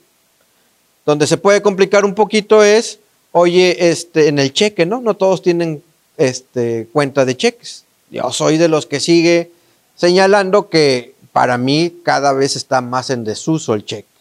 Hoy en día pagamos desde el celular, transferencia, tarjetas virtuales, carteras virtuales, bueno, monedas virtuales, todo lo que quieran, ¿sí? Pero bueno, hay quienes siguen usando el cheque. Ese es el primer escenario que no es nada complicado, ¿sí? El segundo escenario es el que sí es un poquito más complicado en un escenario. ¿Por qué? Ya no pagué yo con mi dinero. Ahora mi patrón me mandó con dinero. ¿Sí? Me dio 20 mil pesos para llevar a cabo unos gastos que tengo que hacer por cuenta de él. ¿Ok? Si gasto los 20, compruebo los 20 y todos felices y contentos. El problema es que me dé 20 y me gasto 15 y me hago el tío Lolo con los 5. ¿Sí? Porque esos 5 son los que me van a generar un problema si no los regreso inmediatamente. ¿Sí? ¿Qué pasa con esos 5 mil? Dice, debes entregar el dinero que te dieron de enero a noviembre a más tardar el 31 de diciembre. Me dio 20 en julio, me gasté 15, eh, le devolví los cinco en septiembre. Ahí está, dentro del plazo, sin problema alguno. Oye, si es dinero que te entregó en diciembre, los cinco mil que no te gastaste, se lo debes de regresar a más tardar el 31 de marzo del 2023. Tampoco le veo problema. ¿Sí? El problema está que cuando eso suceda, en caso de que transcurran estos plazos que ya señalé, es decir, no se lo entregué el 31 de marzo, pues me genera una obligación a mi trabajador de hacer un CFDI de ingreso e incorporar un complemento que va a identificar todo esto. ¿Qué es? Pues los 20 que recibí, los 15 que gasté, los comprobantes que amparan los 15 mil y los 5 mil que tengo que reintegrarle. Pues ahí es donde se complica y la verdad es que pareciera inofensiva la regla, pero el problema es que identifica si un trabajador o un tercero se quedó con remanentes que pueden representar para él un ingreso. ¿Sí? César, ¿y qué tan frecuente se da esto? Muy frecuente. Muy, muy frecuente. ¿Sí? Entonces, hay que tener cuidado con esa regla para efectos de darle cumplimiento. Este complemento todavía no lo libera la autoridad. No es aplicable porque no lo ha liberado. ¿sí? Bien, los comprobantes de operaciones con el público en general tampoco han cambiado. Son tres tipos. ¿Puedo mandar a imprimir mis notas de venta? Sí. Y las puedo entregar al público en general. ¿Puedo utilizar los registros de una máquina de comprobación fiscal? También puedo utilizarlo. O los que utilizan los Oxos, Walmart, Sorianas, que son los comprobantes emitidos por equipos de registro de operaciones con público en general. No hay más. ¿sí? Son los tres únicos tipos de comprobantes simplificados que se pueden expedir cuando hay operaciones con el público en general. ¿Sale? Y pues bueno, aquí hay una regla que sigue estando vigente, todavía se acordarán y han escuchado, ya le entraron rápido a los cambios ustedes, del régimen de incorporación fiscal. Este régimen que era pues para los contribuyentes pequeñitos, de hecho nació con la eliminación del que conocimos por muchos años como repecos o régimen de pequeños contribuyentes. La evolución fue así, repecos, luego régimen de incorporación fiscal y lo que hoy tenemos desde el 2022, el régimen simplificado de confianza, ¿sí? En el caso de personas físicas estoy hablando. Entonces, ellos tienen la facilidad de no emitir ningún comprobante simplificado cuando la operación es menor a 100 pesos. ¿Sí? Y si es régimen de incorporación fiscal, si la operación es menor a 250, no hay obligación de entregar. A ver, si yo voy a la tiendita y compro unas papitas, ¿me tienen que entregar un comprobante simplificado? No. Con esta regla, no. ¿Sí? César, pero el RIF ya no existe. No, el RIF sigue existiendo todavía. Hay contribuyentes que están ahí y ahí van a seguir hasta que cumplan sus 10 años. ¿Sale? Salvo que se quieran salir, desde luego. Pero nos da esta facilidad esta regla. Para las gasolineras, cualquiera que haya ido a cargar una gasolina, no existe, no pueden aplicar esta facilidad en principio, ¿sí? Deben de cumplir con ciertas reglas. Pero lo que nos dice la, resolución miscelánea fiscal es, ok, si tú te dedicas al negocio de la venta de combustibles como gasolina, magna, premium, diésel, etcétera, puedes seguir emitiendo el comprobante que te emite el control volumétrico, el, dispensario, puedes seguir entregando ese como comprobante de operación con público en general, nada más que debes de cumplir con todo esto, ¿sí? Actualmente las gasolineras que no han cambiado su forma de comprobante cumplen con todo esto, ¿sí? no es otra cosa más que ya estar aplicando ciertos requisitos de la factura 4.0, enviar una informativa a la autoridad y es donde descansa que tienen la facilidad de poder seguir emitiendo ese ticket que da el, dispensario, ¿sí? De, los controles volumétricos. En cuanto a la unidad de medida, si nosotros vemos un CFDI, o quienes han hecho un CFDI, que, que no está de más decir ya no cualquiera hace un CFDI, ¿sí? Después de, 2017, cuando nos impusieron los catálogos para poner la clave de la actividad, la clave del producto, bien o servicio, 50 mil posibilidades, el catálogo para poner el régimen fiscal, el código postal, ya no está tan sencillo que alguien pueda elaborar un CFDI, ¿sí? Anteriormente, cuando era en papel, pues bueno, la, persona que hacía una función de, secretaria, pues, lo llenaba a mano, ¿no? Eso, así fue durante muchos años. Hoy en día no, ya no es posible eso. Dentro de los tantos requisitos que lleva un CFDI, desafortunadamente hay uno que se duplica, que nos lo pide dos veces. Y uno nos lo pide con base al catálogo y ese mismo requisito nos lo pide conforme a los usos mercantiles.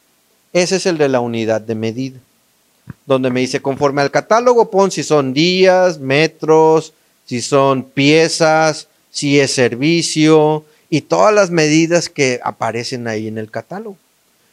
Lo más curioso es que esas medidas vienen conforme a una ley, a la Ley Federal de Metrología y Normalización. Ahí hay medidas que no entendemos nosotros, que no somos los profesionistas idóneos para conocerlas, ¿sí? Y luego dice, el otro ponle el que más se acerque o se asemeje conforme a los usos mercantiles.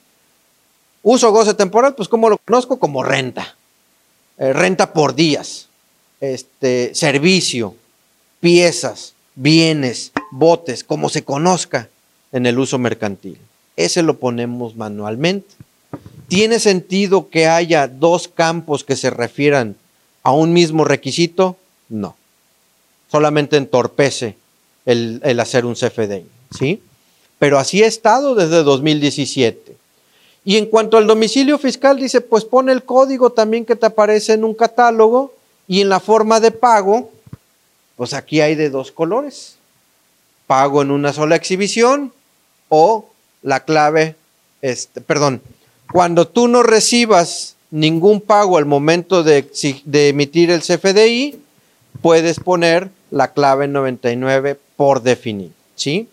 Pero explicado de una manera más sencilla, cuando yo emito una factura electrónica y no me la pagan en ese momento, tengo que señalar pago en parcialidades y, diferido y en la forma de pago tengo que poner por definir. Al menos eso en la versión 3.3. En la 4.0 ya no puedo utilizar el por definir. ¿Sale? Pero si yo al momento ahorita de emitir un CFDI me están pagando en ese instante o me van a pagar a más tardar el último día del mes, segurísimo, yo puedo poner pago en una sola exhibición y la forma en cómo me van a pagar. ¿Sí? Esa es una facilidad de una regla que viene ahorita más adelante. ¿Sale? Esta regla es bastante chusca porque ¿cómo es que obtenemos la factura electrónica cuando, cuando compramos algo? ¿Cuál es la forma más fácil que han experimentado? Con el ticket, ¿qué hacemos? Entramos a la página del proveedor, alimentamos cierta información y se genera la factura, ¿no? Creo que es la forma más fácil desde mi perspectiva. O al menos en lo personal, la que se me hace más cómoda. Es la que no está permitida, desafortunadamente. Porque las únicas formas en como yo puedo recibir un CFDI es por correo electrónico, dispositivo portátil, un almacenamiento, página o portal de internet, pero para descargar, no para generar, que esta es la parte distinta. Si yo entro, pongo mi RFC, pongo el folio, pongo el web ID, pongo el monto total, pongo el uso del CFDI, lo que yo estoy haciendo es generándola, no descargándola. ¿Sí? De hecho, el que yo entre a la página del proveedor y genere la factura es una práctica indebida, según el SAT. Pero es la más fácil y más cómoda para muchos de nosotros con la que tenemos la certeza de que vamos a tener la factura. No, la regla me dice no, ninguna de esas, ¿sí? Pero nos gusta llevar la contraria en muchos casos, ¿sí? Y en la cancelación del CFDI, pues nos dice, tienes tres días. Tienes tres días para aceptar la cancelación de la factura, del mensaje que te llega en el buzón tributario, y en esos tres días tú vas a decir, sí acepto la cancelación o no la acepto. ¿Sí? Ojo, porque si soy omiso y no contesto en ese plazo de tres días, se considera una afirmativa ficta, es decir, que sí acepté la cancelación. ¿Se me pasaron los tres días? Bueno, el cuarto aceptaste automáticamente. Y es la parte que hay que tener cuidado con la cancelación, ¿sí? Hay ciertas operaciones que yo no necesito autorización para cancelar un CFDI. Si tengo una factura de 500 pesos, puedo cancelarla inmediatamente por el simple hecho de no ser mayor a mil. ¿Sí? Si es un CFDI de nómina, egreso, traslado o expedido por el RIF, no necesito ninguna autorización. La cancelo y se acaba. ¿Sí? si es emitido por un extranjero, con el público en general, o es una constancia, tampoco necesito la, la autorización de mi cliente, ¿sí? La cancelo y se acabó. U otra, si yo hago una factura ahorita y la cancelo el día de mañana, tampoco necesito autorización, ¿sí? Oye, hice la factura hoy y la quiero cancelar el lunes, ah, esa ya no. Esa le tengo que enviar una solicitud al mi cliente para que acepte o niegue la cancelación dentro de los tres días. ¿Sí? Entonces, ojo, el hecho de que yo cancele una factura no quiere decir que se cancela la operación siempre. Yo puedo cancelar una factura para corregir un error que había. Y eso es indicativo de que la operación subsistió o sigue vigente la operación, fue real. Bueno, en esos casos, la factura nueva que yo vaya a hacer, voy a relacionar el CFDI que ya había cancelado. Nada más para dejar huella, mira, yo había hecho esta factura primero, la operación existe, es real, pero me equivoqué en el monto, la voy a cancelar y voy a hacer una nueva. La nueva voy a relacionar la que ya cancelé, ¿sí? Nada más para darle huella a eso. El otro tipo de complementos que dijimos ahorita al iniciar este tema era el de recepción de pagos, que la versión 3.3 trae una versión del complemento de pagos. Y este lo tengo que expedir siempre como obligación cuando yo emita un CFDI que no voy a cobrar en ese momento. Y que en el momento en que lo cobre, yo voy a emitir el complemento de recepción de pagos. Ya tiene varios nombres. Complemento de, recepción de pagos, recibo electrónico de pagos, tiene otro más que ahorita no recuerdo, ¿sí? Entonces yo lo tengo que emitir, ¿sale? Y lo que nos dicen las reglas es ciertas facilidades. Oye, a ver, imagínense que yo tengo una venta con un cliente, le vendí en cinco días distintos, ¿sí? Bueno, emití una factura por cada venta. Puse PPD y por definir porque no la cobré en ese momento. Y el siguiente mes me hace cinco depósitos por cada factura. En lugar de hacer cinco complementos, me dice aquí la regla, puedes hacer un solo complemento de pago por todos los depósitos recibidos en un mes. Ah, bueno, es una simplificación nada más, ¿sí? que, nos permite que hagamos las cosas de una manera más sencilla, ¿sale? El complemento sí lo tengo que entregar dentro de los cinco días del mes siguiente.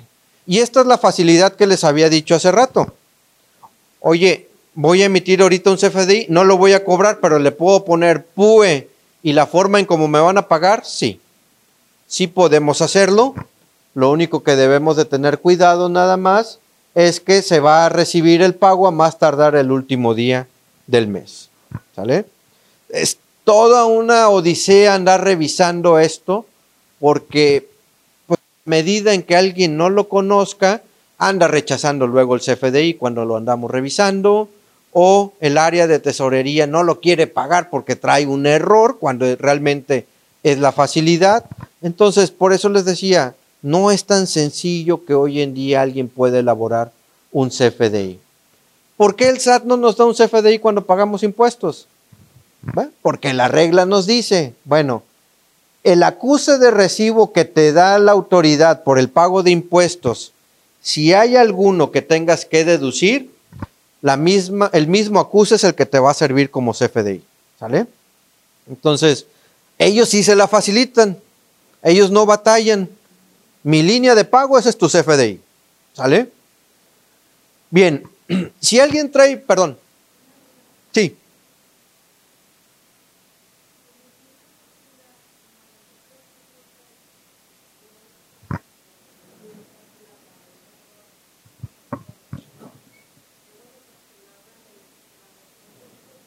Ah, sí. No, en la versión 3.3. Todavía está ligado lo que sea 3.3, sigue todo ese procedimiento. Lo que hay en 4.0 sigue en versión. Sí, sí. Sí, eso lo ha señalado la autoridad.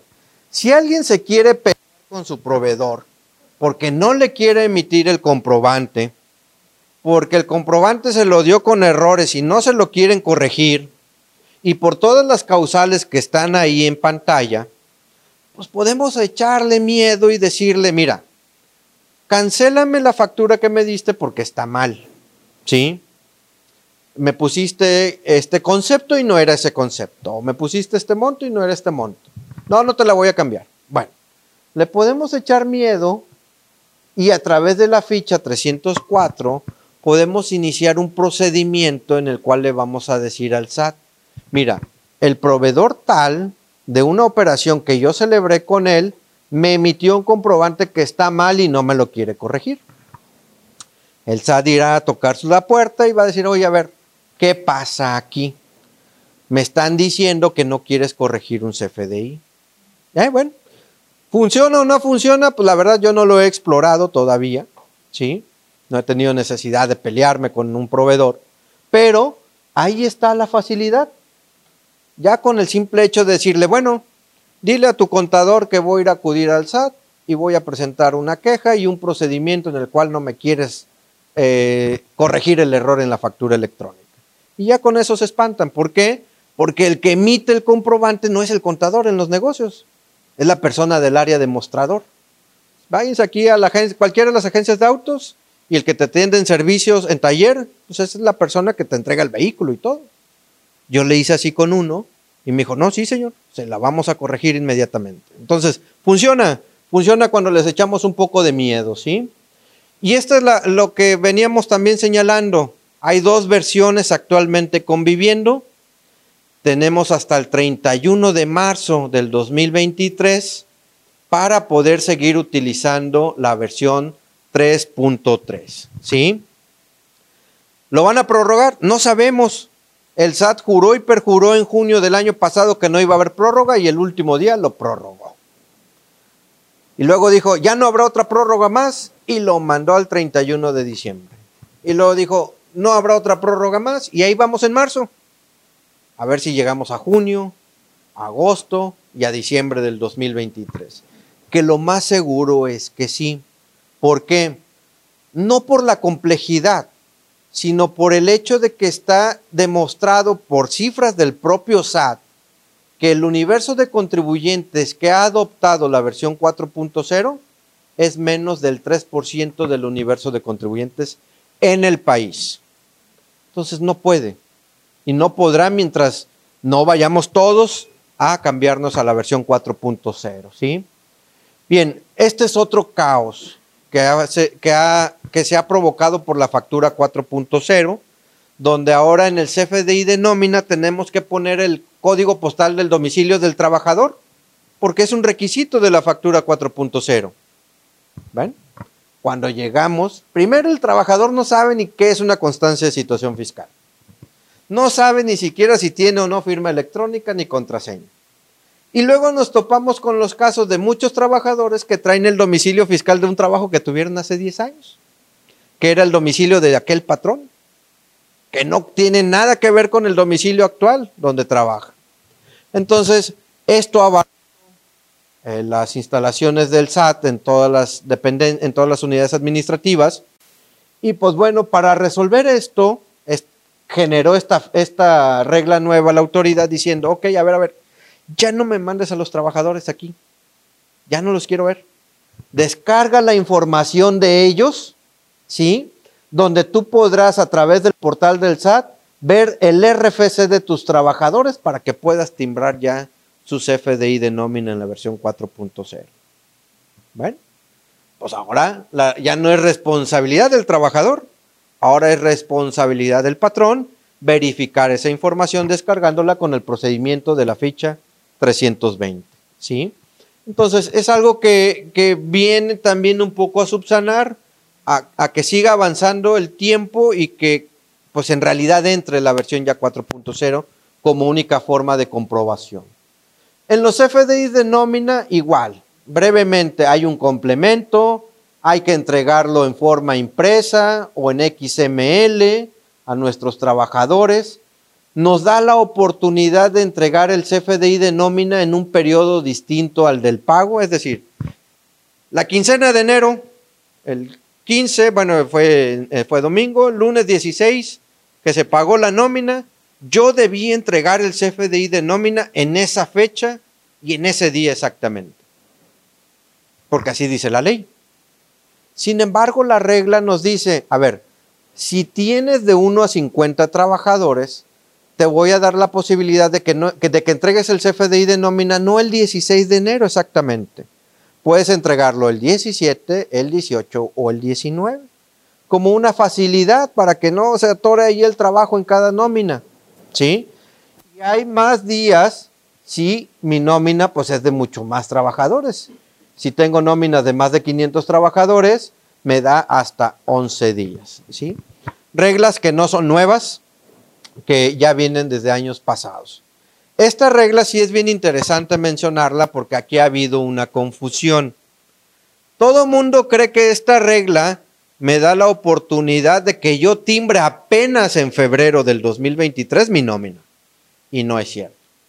La regla me dice, todas las nóminas que tú hayas timbrado en 2022, si tiene un error, tienes hasta el 28 de febrero del 2023 para cancelar esos FDIs de nómina y timbrarlos correctamente. No es lo mismo que pretender timbrarlos en este momento por primera vez. ¿Sí? La facilidad es para corregir no para timbrar por primera vez. ¿Sí? Entonces ahí hay que tener mucho cuidado porque la nómina, pues sabemos que después del costo es la erogación más fuerte de cualquier empresa, ¿sí? Entonces hay que tener cuidado en ese aspecto. En cuanto a las constancias de retenciones y pagos, estas reglas nos dan una facilidad. Anteriormente, cuando no había la nómina timbrada, se entregaba una constancia en papel a todos los trabajadores de todos los ingresos que percibió en el año. Y con esa constancia el trabajador agarraba de ahí sus cifras y presentaba su declaración anual. Ese era el mundo de papel. En el mundo digital del CFDI dice, ya no entregues ninguna constancia. Mientras todo vaya en un CFDI, el CFDI sirve como constancia. ¿Sí? Y eso lo podemos ver bien fácil, porque en la declaración anual de los trabajadores, toda la información de la nómina timbrada ya la sube automáticamente al sistema. ¿Sí? Entonces, ¿qué es lo único que debemos de tener cuidado? Que no haya CFDIs duplicados, porque ahí sí, entonces estaría este, señalando más ingresos de los que realmente recibió. ¿Sale? Bien, en cuanto a la carta aporte, otro dolor de cabeza, vamos a partir de la parte buena. Nos podemos equivocar de aquí todavía y hasta el 31 de julio en la carta aporte. También otra precisión. Una cosa es emitirla con errores a decir, no estoy obligado a emitirla. No, ese no es el caso. El caso es, me equivoqué en todo de la carta aporte, no pasa nada, no hay sanciones, no hay nada. ¿Sí? Esto es lo que me dice la regla. Te puedes equivocar y no va a haber como consecuencia una infracción. ¿Sí? Pero la tienes que hacer. Ese es el punto medular de todo esto. Entonces, primero, hay que identificar cuándo tengo que emitir un CFDI de ingreso con carta aporte y cuándo tengo que emitir un CFDI de traslado con carta aporte. Son dos, dos distintos. Las reglas me dicen, voy a resumir de una manera muy sencilla los ejemplos. Si yo me dedico a la actividad del autotransporte, mensajería, paquetería, por cualquier vía marítima, terrestre, aérea, si esa es mi actividad, es CFDI de ingreso con carta aporte. ¿Sí? ¿Por qué? Porque el CFDI de ingreso ampara el ingreso que yo recibo y la carta aporte ampara que voy a mover yo una mercancía de un punto a otro. ¿Sale? Ese es CFDI de ingreso. El CFDI de traslado con carta aporte, yo no me dedico al autotransporte por ninguna vía. Oye, yo tengo en mi empresa tengo una sucursal en Reynosa y tengo una sucursal en Monterrey, pero la mercancía me llega a Tampico. ¿Qué tengo que hacer? Pues la voy a llevar a Reynosa y la voy a llevar a Monterrey, pero no voy a contratar ningún flete. Con mis propios activos, yo voy a mover la mercancía. ¿Sí? En ese caso, tengo que hacer un CFDI de traslado con carta aporte. ¿Por qué de traslado? Porque el traslado no implica ningún ingreso. Y la carta aporte solamente voy a indicar que de mi sale Tampico, el trabajador tal en el vehículo va a mover la mercancía tal a Reynosa y luego a Monterrey. Esa es la característica de la carta aporte. ¿Sí? Nada más el problema está en el llenado. En el llenado donde nos pide un montón de información. ¿Sí?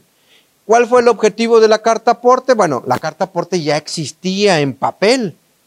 En otras disposiciones ya era obligatoria. Siempre los transportistas han dado una carta aporte. El problema es que ahora es electrónico y pide mucho más información de la que pedía anteriormente. Es ahí donde se ha complicado. Pero en resumen, nos podemos seguir equivocando y no hay sanción. Siempre hay que hacerla. Como CFDI de ingresos si me dedico a la actividad o como CFDI de traslado si es activo propio que yo voy a mover. ¿sí? Esa es la parte importante. Ya en las reglas de miscelánea para mayor consulta, pues empieza a desglosar si es marítimo, aéreo, terrestre, etcétera. Empieza a desglosar por cada vía todos los requisitos que hay que cumplir e inclusive hay instructivos que se deben de eh, atender para el llenado del CFDI con carta aporte, ¿sí? Entonces, obviamente no alcanzamos a ver todo eso por cuestiones de tiempo. En cuanto a mis cuentas, siguen sobreviviendo. ¿Quiénes deben utilizarlos? Los del régimen de incorporación fiscal que sigan vivos, personas físicas con actividad empresarial y profesional y plataformas digitales con ingresos de menos de 4 millones de pesos y las asociaciones religiosas que sabemos pues no son lucrativas y que tienen ingresos menores de 2 millones pueden utilizar mis cuentas. ¿Qué facilidad me da esa herramienta? No envío contabilidad electrónica, no envío DIOT, no envío balanzas, no envío catálogos de cuenta, no envío nada. Pero la parte importante es que no me exime de hacer contabilidad. la obligación de hacer contabilidad persiste. La facilidad es no te envío balanzas, no te envío catálogos, ¿sí? Porque hay quienes dicen, ah, pues ya no hago la contabilidad. No, la contabilidad la diga o no el Código Fiscal de la Federación, la tenemos que hacer por normas de información financiera. ¿sí? Eso no lo debemos dejar de lado. Y hay otra facilidad en estas reglas que nos dicen, a ver, personas físicas de menos de 4 millones de pesos que obtengan ingresos por arrendamiento, actividad empresarial y plataformas digitales, también les vamos a dar la facilidad de no enviar contabilidad ni DIOT. Reitero, mismo comentario, la facilidad es fiscal, el tener una contabilidad conforme a NIF, eso no es una facilidad, es una obligación como tal.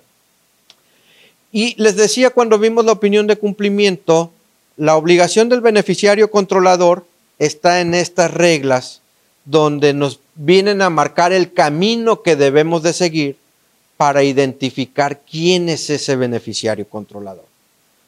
Se escucha medio peligroso, pareciera algo prohibido, pero no. Simple y sencillamente es quién es el mero mero de todos los socios o accionistas que pueda haber en una persona moral. O a lo mejor lo son todos, pero siempre habrá uno que es el que tiene ventaja por encima de todos los demás. Bueno, las disposiciones es vamos a identificar quién es ese. Y las reglas me dicen, vas a seguir ciertos criterios para llegar a él, si no encuentras los criterios, pues va a ser el administrador único, ya de última instancia. Y si en lugar de administrador único hay un consejo de administración, que es la forma en cómo se administran las sociedades, dice, si hay un consejo, todos son beneficiarios controladores, para quitarnos de problemas, ¿sí? Todos rabones y todos coludos. La otra es, ¿cómo voy a identificarlo? Ah, tengo que hacer procedimientos establecer o implementar procedimientos dentro de la empresa que me permita identificarlo, verificarlo, validarlo, obtener la información, mantenerla y conservarla disponible, pero también que esté completa, precisa y actualizada. Ah, entonces tengo que hacer una especie de manual, control interno, otra vez, ¿sí? Que me permita diseñar un proceso para cumplir con todo esto. Oye, cada seis meses vas a solicitarle al beneficiario controlador que presente un documento que lo identifique actualizado. ¿ah? Ahí dice el manual, es el proceso, que me va a permitir hacer esto. Y conservar la información y que, que la autoridad cuando la requiera, yo la tenga que entregar. Entre otra información, ¿qué me va a pedir o qué puedo documentar? Nombres, apellidos con documento oficial. Si le dicen Pepito, Panchito, el alias, aquí también hay que ponerlo para que no se nos escape e identificarlo perfectamente. Estado civil, sexo, identificación del cónyuge, régimen patrimonial y toda otra información adicional. Pues no se ve complicado.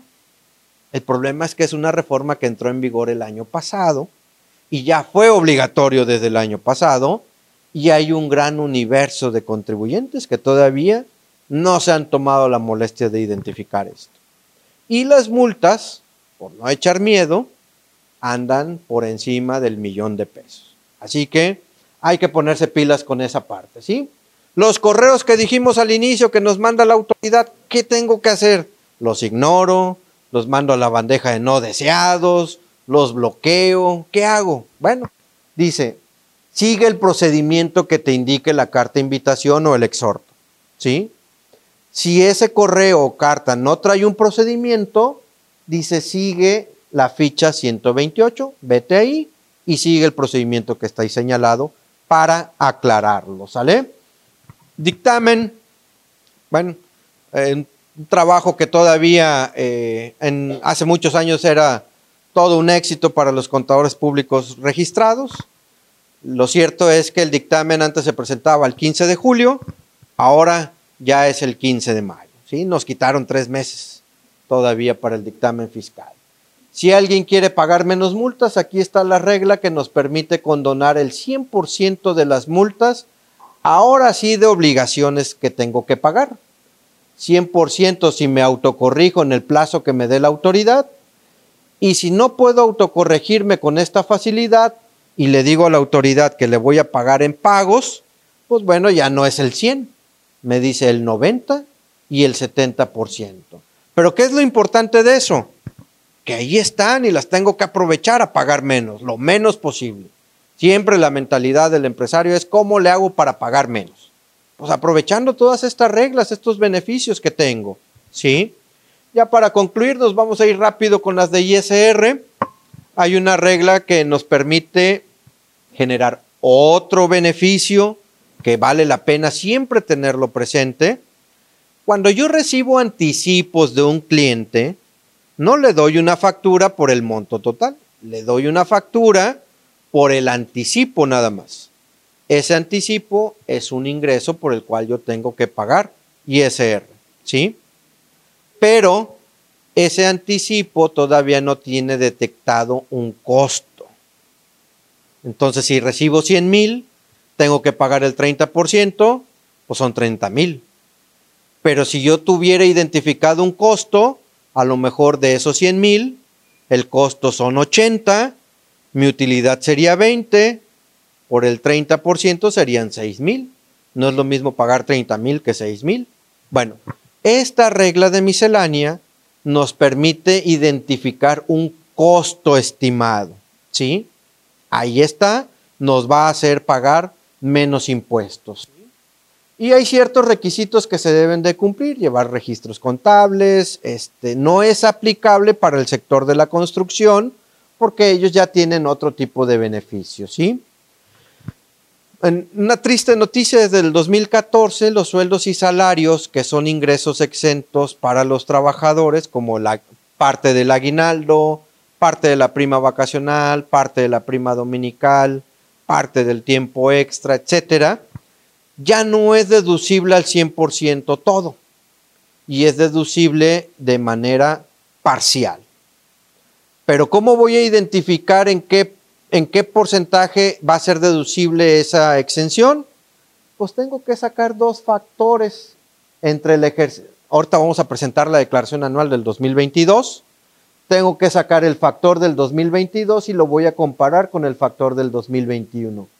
Si este es menor al del año anterior, mi proporción de deducción baja, es decir, voy a pagar más impuestos. Pero si mi proporción del 2022 aumenta en relación a la del 2021, mi proporción, es decir, mi deducción aumenta. ¿Sale? Eso debemos de tenerlo bien presente. Ya estamos acostumbrados a ello porque viene desde el 2014, ¿sí? En la tasa de retención de ISR que vimos en la ley de ingresos de la federación, vimos que era del 0.15%. Bueno, esa es la tasa anual. Ya lo que nos dice la regla de miscelánea es cómo queda la tasa de retención de ISR, pero diaria. Eso es lo que los bancos van a calcular de manera diaria sobre los intereses, ¿sí? Y esto también es parte de la reforma del año pasado. Hoy tenemos que hacer, eh, presentar unas informativas de partes relacionadas, un concepto ahí a lo mejor no muy familiarizado para ustedes, pero la regla nos da la facilidad de que algunos contribuyentes, no todos, nos quita esta obligación. ¿Sí? ¿A quiénes les quita la obligación? Personas físicas de menos de 13 millones de pesos y personas honorarios de menos de 3 millones de pesos. Dice, pueden no presentar esa informativa. ¿Eh? Ahí está, una facilidad. No pretendo que entendamos que es parte relacionada y todo eso. No, no, no, no nos metamos con eso. Quedémonos con la idea nada más de que es una facilidad para estos contribuyentes, ¿sí? Las no lucrativas también tienen que pagar un ISR en algunos casos. Suena un poco incongruente, pero hay ciertos casos donde tienen que pagar ISR. Uno de ellos es en los sueldos y salarios que no son deducibles conforme a las partes exentas que vimos. Lo que nos dice la regla es, a ver, como tú eres no lucrativa, no buscas un lucro en tu actividad, te voy a dar la oportunidad que los sueldos y salarios que comentaste hace rato, que no son deducibles, por ellos no pagues ISR. Entonces, ¿cuál es la relevancia de esta regla? Que el día que no esté vigente, que ya no aparezca en la miscelánea, las no lucrativas tendrán que pagar un ISR por esos sueldos y salarios. Y esa es la parte que no, que no gusta mucho, desde luego, ¿sí? Y si la autoridad anda cancelándoles ahí los, la autorización para recibir donativos deducibles, dice, no hagas nada, yo solito te voy a actualizar en mi base de datos y te voy a mandar al régimen que te corresponda, ¿sí? Te voy a evitar la molestia.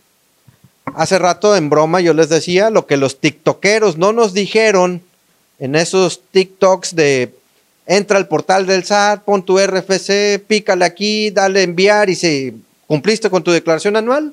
Esto fue lo que no nos dijeron. Tenemos la obligación de como personas físicas de cuando recibimos préstamos donativos o premios que excedan de 600 mil pesos, los tenemos que informar en nuestra declaración anual. Si alguien compró su casa habitación en este 2022, recibió un préstamo, un crédito hipotecario, tiene que informarlo en la declaración anual. No es el único. Si alguien se sacó el sorteo, hacen sorteos, ¿verdad? Aquí también en la UNE. Este año, bueno, 2022, si hicieron un sorteo y se ganaron un premio de 700 mil pesos, tienen que informarlo en su declaración anual. ¿Por qué? porque si no lo hacen, la autoridad lo va a considerar como un ingreso y tendrán que pagar el ISR de esa cantidad. ¿Sí? Eso es lo que esos tiktokeros no nos dijeron. ¿Sí? Entonces no les hagan muchos casos, por favor. Bien, en cuanto al reciclo, muy sencillo, algo que es muy común y eso sí puede ser ocupable para ustedes, quienes anden de emprendedores a través de plataformas digitales y también quieran luego vender a través de su propia página que diseñen, no pueden estar en reciclo y en plataformas digitales al mismo tiempo. ¿Sí? No lo permite. O vendo por Mercado Libre nada más, o vendo por mi página de internet nada más. ¿Sí? Si yo vendo por mi página de internet que yo diseñé, eh, puedo estar en reciclo.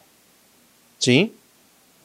Si únicamente voy a vender por Mercado Libre, voy a estar en el régimen de plataformas digitales. ¿Sí? ¿Por qué? Porque ambos tienen beneficios. Y lo que dice la autoridad es, no te vas a aprovechar de los dos. O es reciclo o es plataformas digitales. ¿Sí? Entonces, ¿puedo obtener ingresos adicionales que no sean de reciclo? Sí, todos los que están aquí en pantalla los puedo recibir y esos no los voy a tomar en cuenta para los 3.5 millones de pesos. ¿sí? ¿Por qué me salgo del reciclo? Porque excedí esa cantidad, porque no cumplí con mis obligaciones del buzón tributario, de firma electrónica, porque no presenté tres declaraciones provisionales o mi declaración anual. Me tengo... Pero ojo, si yo me salgo del reciclo porque no tengo firma electrónica o buzón tributario, que ya vimos que tenemos hasta el 31 de marzo, me salgo y no regreso jamás al reciclo, ¿eh? No regreso jamás. En cambio, si yo me salgo del reciclo porque excedí los 3.5 millones de pesos y en años posteriores vuelvo a estar por debajo de esa cantidad, ahí sí puedo regresar al reciclo. ¿Sí? Tiene dos tratamientos distintos. En una, me salgo y no regreso por no cumplir con mis obligaciones. Y en otra, me salgo, pero tengo la oportunidad de regresar cuando esté por debajo de los 3.5. ¿Sale? Entonces es algo que debemos tener siempre muy, muy presente. Aquí hay pagos mensuales, ya la declaración, la facilidad está prellenada porque no hay deducciones. Pagamos en reciclo personas físicas un porcentaje mínimo sobre directamente nuestros ingresos cobrados, ¿sí? Los del sector primario, ellos ya los mandaron para acá y no pagan el ISR por los primeros 900 mil pesos, ¿sí? Y lo que les decía, si alguien viene ahorita en reciclo, perdón, en régimen de incorporación fiscal y dice, ya me voy a salir, ya me cansé de estar aquí, me voy al reciclo, igual. Me salgo del RIF y ya no regreso nunca más. ¿Sí? Ya me voy a quedar ahí en reciclo, ¿sale? Los del sector primario van a tener la posibilidad en este 2023 de no presentar declaraciones mensuales, siempre y cuando no excedan de los 3.5 millones de pesos, ¿sí? Y esto es lo que les decía, si no presento mi declaración anual, pues ya tengo la información del CFDI, ya la autoridad tiene la información del CFDI, dice, yo ya sé que rebasaste, que perdón, que no presentaste tu declaración anual, yo solito te voy a sacar. Yo voy a actualizar y te voy a mandar al régimen que te corresponda, ¿sí? Algo que sonaba ilógico en los términos de la ley era el hecho de que nos dice el, el 113 de la ley del impuesto sobre la renta, dice, a ver, el reciclo por lo regular vende al público en general, ¿sí? Por lo regular. Hace una factura global y la ley nos dice, ¿puedes cancelarla? Sí. Dice, pero la tienes que cancelar en el mismo mes en el que la generaste. Algo que suena ilógico porque la factura global la termino haciendo el día último del mes. ¿Y cuándo la voy a cancelar? Dice, solamente en ese mismo momento. Pues está raro, ¿no? Lo que dice la regla de miscelánea es, no, no, no, creo que hay un error ahí esa factura global al final de mes podrás cancelarla hasta el día 17 del mes siguiente. O sea, me da más espacio para poderla cancelar, ¿sí? Y en el caso de personas morales, dice, pues debes de tener menos de 35 millones de pesos, opinión positiva, insistimos en esta parte, y no ser ningún EFO o EDO, ¿sí? Pagos mensuales, la declaración está prellenada, ¿Qué facilidad hay de estar en ese régimen? Igual. No enviamos contabilidad a la autoridad, no enviamos informativas de IVA, pero sigo teniendo la obligación de hacer mi contabilidad. ¿sí? Hay que hacer mucho énfasis en esa parte. Si yo salgo del régimen, pues tengo, la autoridad va a verificar si rebasé o no de 35 millones. Si pasé de dicha cantidad, la autoridad pues me va a sacar. ¿Qué va a hacer? Pues bueno, yo tendré que presentar un aviso de actualización conforme a esta ficha para decir que ya no voy a estar en reciclo, ¿sí? Nada más que hay una cosa muy rara que se inventaron aquí totalmente nueva. Así, para no hacer el cuento tan largo, hay personas morales del régimen general de ley que en 2022 no debieron estar en reciclo. No debieron estar. Sin embargo, ahí estuvieron todo 2022. Bueno, queremos regresarlos al régimen general de ley. ¿Qué tenemos que hacer? Pues la lógica sería presentamos este aviso y ya. Pareciera que eso es lo único que tenemos que hacer, pero no. La autoridad dijo, no, no, no, no, no, no, mira, mira. A ver, vamos a hacer lo siguiente. Entra al simulador donde tú actualizas tus actividades económicas, pero el simulador, y vas a llenar el formato y vas a tomarme captura de pantalla de todo el procedimiento, todo, todo el procedimiento. Me lo vas a mandar en un archivo PDF y en una carpeta comprimida y yo te voy a decir si procede o no lo que tú quieres hacer. Si procede, te voy a dar 10 días para que ahora sí presentes el aviso y ya te cambies.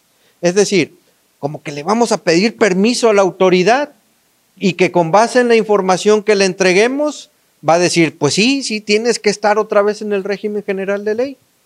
Entonces, esto se lo inventaron, la verdad, muy mal por parte de la autoridad, porque viene a entorpecer el derecho que tiene un contribuyente de regresarse al régimen donde debe de estar. ¿Sí? ¿Puedo pagar en parcialidades mi declaración anual de ISR personas físicas? Sí. Tengo hasta seis abonos chiquitos para poder cumplir mi obligación. La regla me da el procedimiento, es mejor dicho, la herramienta de la declaración anual me arroja en automático las seis parcialidades cuando yo elijo que así quiero pagarlo, ¿sí? Único requisito es pagar la primera mensualidad en ese momento, ¿sale? Esto es lo que nos dice esas reglas. Si no cumplo con mis pagos hasta el mes de septiembre, pues ahora sí estoy en broncas porque la autoridad me va a decir, a ver, abril debiste pagarme primera parcial. Mayo, junio, julio, agosto y septiembre se venció las seis mensualidades. Si no me pagaste, me va a requerir todo el pago. ¿Sí? Así que hay que estar ahí muy atentos porque sí es algo que se les pasa a los trabajadores que eligen pagar en esta modalidad. ¿Sí? En las reglas de IVA ya son las reglas muy sencillitas, una o dos en cada punto. Este, el gobierno federal tiene la facilidad de no retener este impuesto cuando reciba un servicio de adquisición de bienes o servicios. El único requisito para que el gobierno no me retenga IVA es que la operación no sea mayor a dos mil pesos. ¿sí? Una facilidad para el gobierno pero también para mí como persona física, porque ya no me va a quitar parte de el impuesto, ¿sí? Y todos los alimentos que vemos en los Oxos, ¿qué más?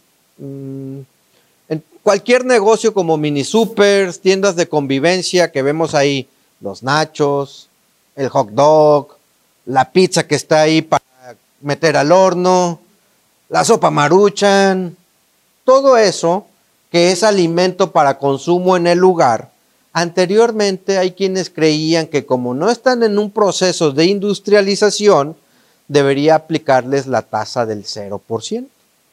Ya eso quedó superado desde hace muchos años y todos estos alimentos, dice, para su consumo en el lugar o inclusive para llevar, aun cuando te den los utensilios o no, se va a pagar el 16%. Ya se venden tamales en los Oxos, tacos, nachos, bocadillos, alitas, perritos calientes o hot dogs, así dicen, no lo estoy inventando yo. Las pizzas, hamburguesas, sándwiches, burritos, todo, todo lleva el 16, ¿sale? No es al 0%. Y aquí nos dicen, ¿qué tiendas? Las de convivencia, de cercanía o mini supers o autoservicio, todo está al 16%, ¿sí? En cuanto al JEPS y siguiendo con los alimentos, si a alguien le gusta la torta de la barda, pagamos un JEPS. Es un alimento con alto contenido calórico o comida chatarra. Bueno, para nosotros comida típica del sur de Tamaulipas, ¿sí? Tamales, hamburguesas, pizzas, al menos que sean keto, a lo mejor la pueden librar, ¿sí? Pero esas no. Las que están ricas, las grasositas, todo eso lleva un IEPS. Por todo eso pagamos un IEPS. ¿Y cómo lo calculamos? Dice, la tasa que le es aplicable a estos tipos de alimentos se va a efectuar conforme a las kilocalorías manifestadas en esta norma. Una hamburguesa trae en promedio entre 750 y 1200 calorías. Una hamburguesa. ¿Sí? Y hay quienes se echan dos. Entonces imagínense, o la de doble o triple carne. Entonces ahí le entramos más al IEPS. ¿Sale? Entonces ahí está la regla que nos dice cómo va a calcularlo. Estos alimentos que sí son de consumo básico, no les aplica el IEPS. ¿Sí? Tiene todo el sentido del mundo, porque son de la cadena del, del trigo, del maíz o de otros cereales. Aquí no va a aplicar el IEPS. ¿sí? Vamos a suponer que son los alimentos sanos porque con eso de los tres sellitos ya descubrimos muchos alimentos que creíamos que éramos muy sanos o muy fitness con la barrita de Quaker, que tiene azúcares, calorías a por mayor. ¿Sale? Nos desilusionamos mucho después de la etiquetada. ¿sí? Bien. En la gasolina, ya para concluir, en la gasolina no nos coincide luego el IVA con el subtotal. Esto es por el hecho de que la gasolina lleva una cuota de IEPS. Esa cuota, esa pequeñita cuota no causa IVA. Por eso no nos coincide. Y la causa de todo esto es esta regla que está aquí. Nos dice, no va a cobrarse el IVA por la cuota de la, del IEPS en las gasolinas. ¿Sí? A quien les gusten las bebidas saborizadas o energetizantes también, Monster, Red Bull, etcétera, también pagamos un IEPS ahí. Si es de una fracción de litro, el IEPS se tiene que cobrar de manera proporcional. ¿Sí? Esto nos lo dice la regla. ¿Por qué es importante? Porque la ley dice que si es fracción se cobra como si fuera litro completo, lo cual eso es injusto. Y la regla viene a corregir eso y nos dice, ok, págalo de manera proporcional. Todo el sentido del mundo. ¿sí? En cuanto a la ley de ingresos, ya para concluir, bueno, hay que cumplir con una informativa para aplicar un estímulo. Esa informativa la presentamos en el mes de febrero para los autotransportistas. Es una relación de todos los viajes, de los vehículos que tengo, del número de control de inventario, etcétera, para poder aplicar el estímulo. Y quien anda vendiendo libros, periódicos y revistas, también hay un estímulo y hay que presentar un aviso ahorita el 31 de enero diciéndole a la autoridad que voy a aplicar el estímulo, ¿sí? Las colegiaturas siguen siendo deducibles, sí, para todos los que tenemos hijos, preescolar, primaria, secundaria y bachillerato. Las colegiaturas son deducibles, ¿sí? No es nuevo. Universidad no entra, desafortunadamente síganle insistiendo a sus papás que no lo pueden deducir, la colegiatura que pagan aquí, ¿sí?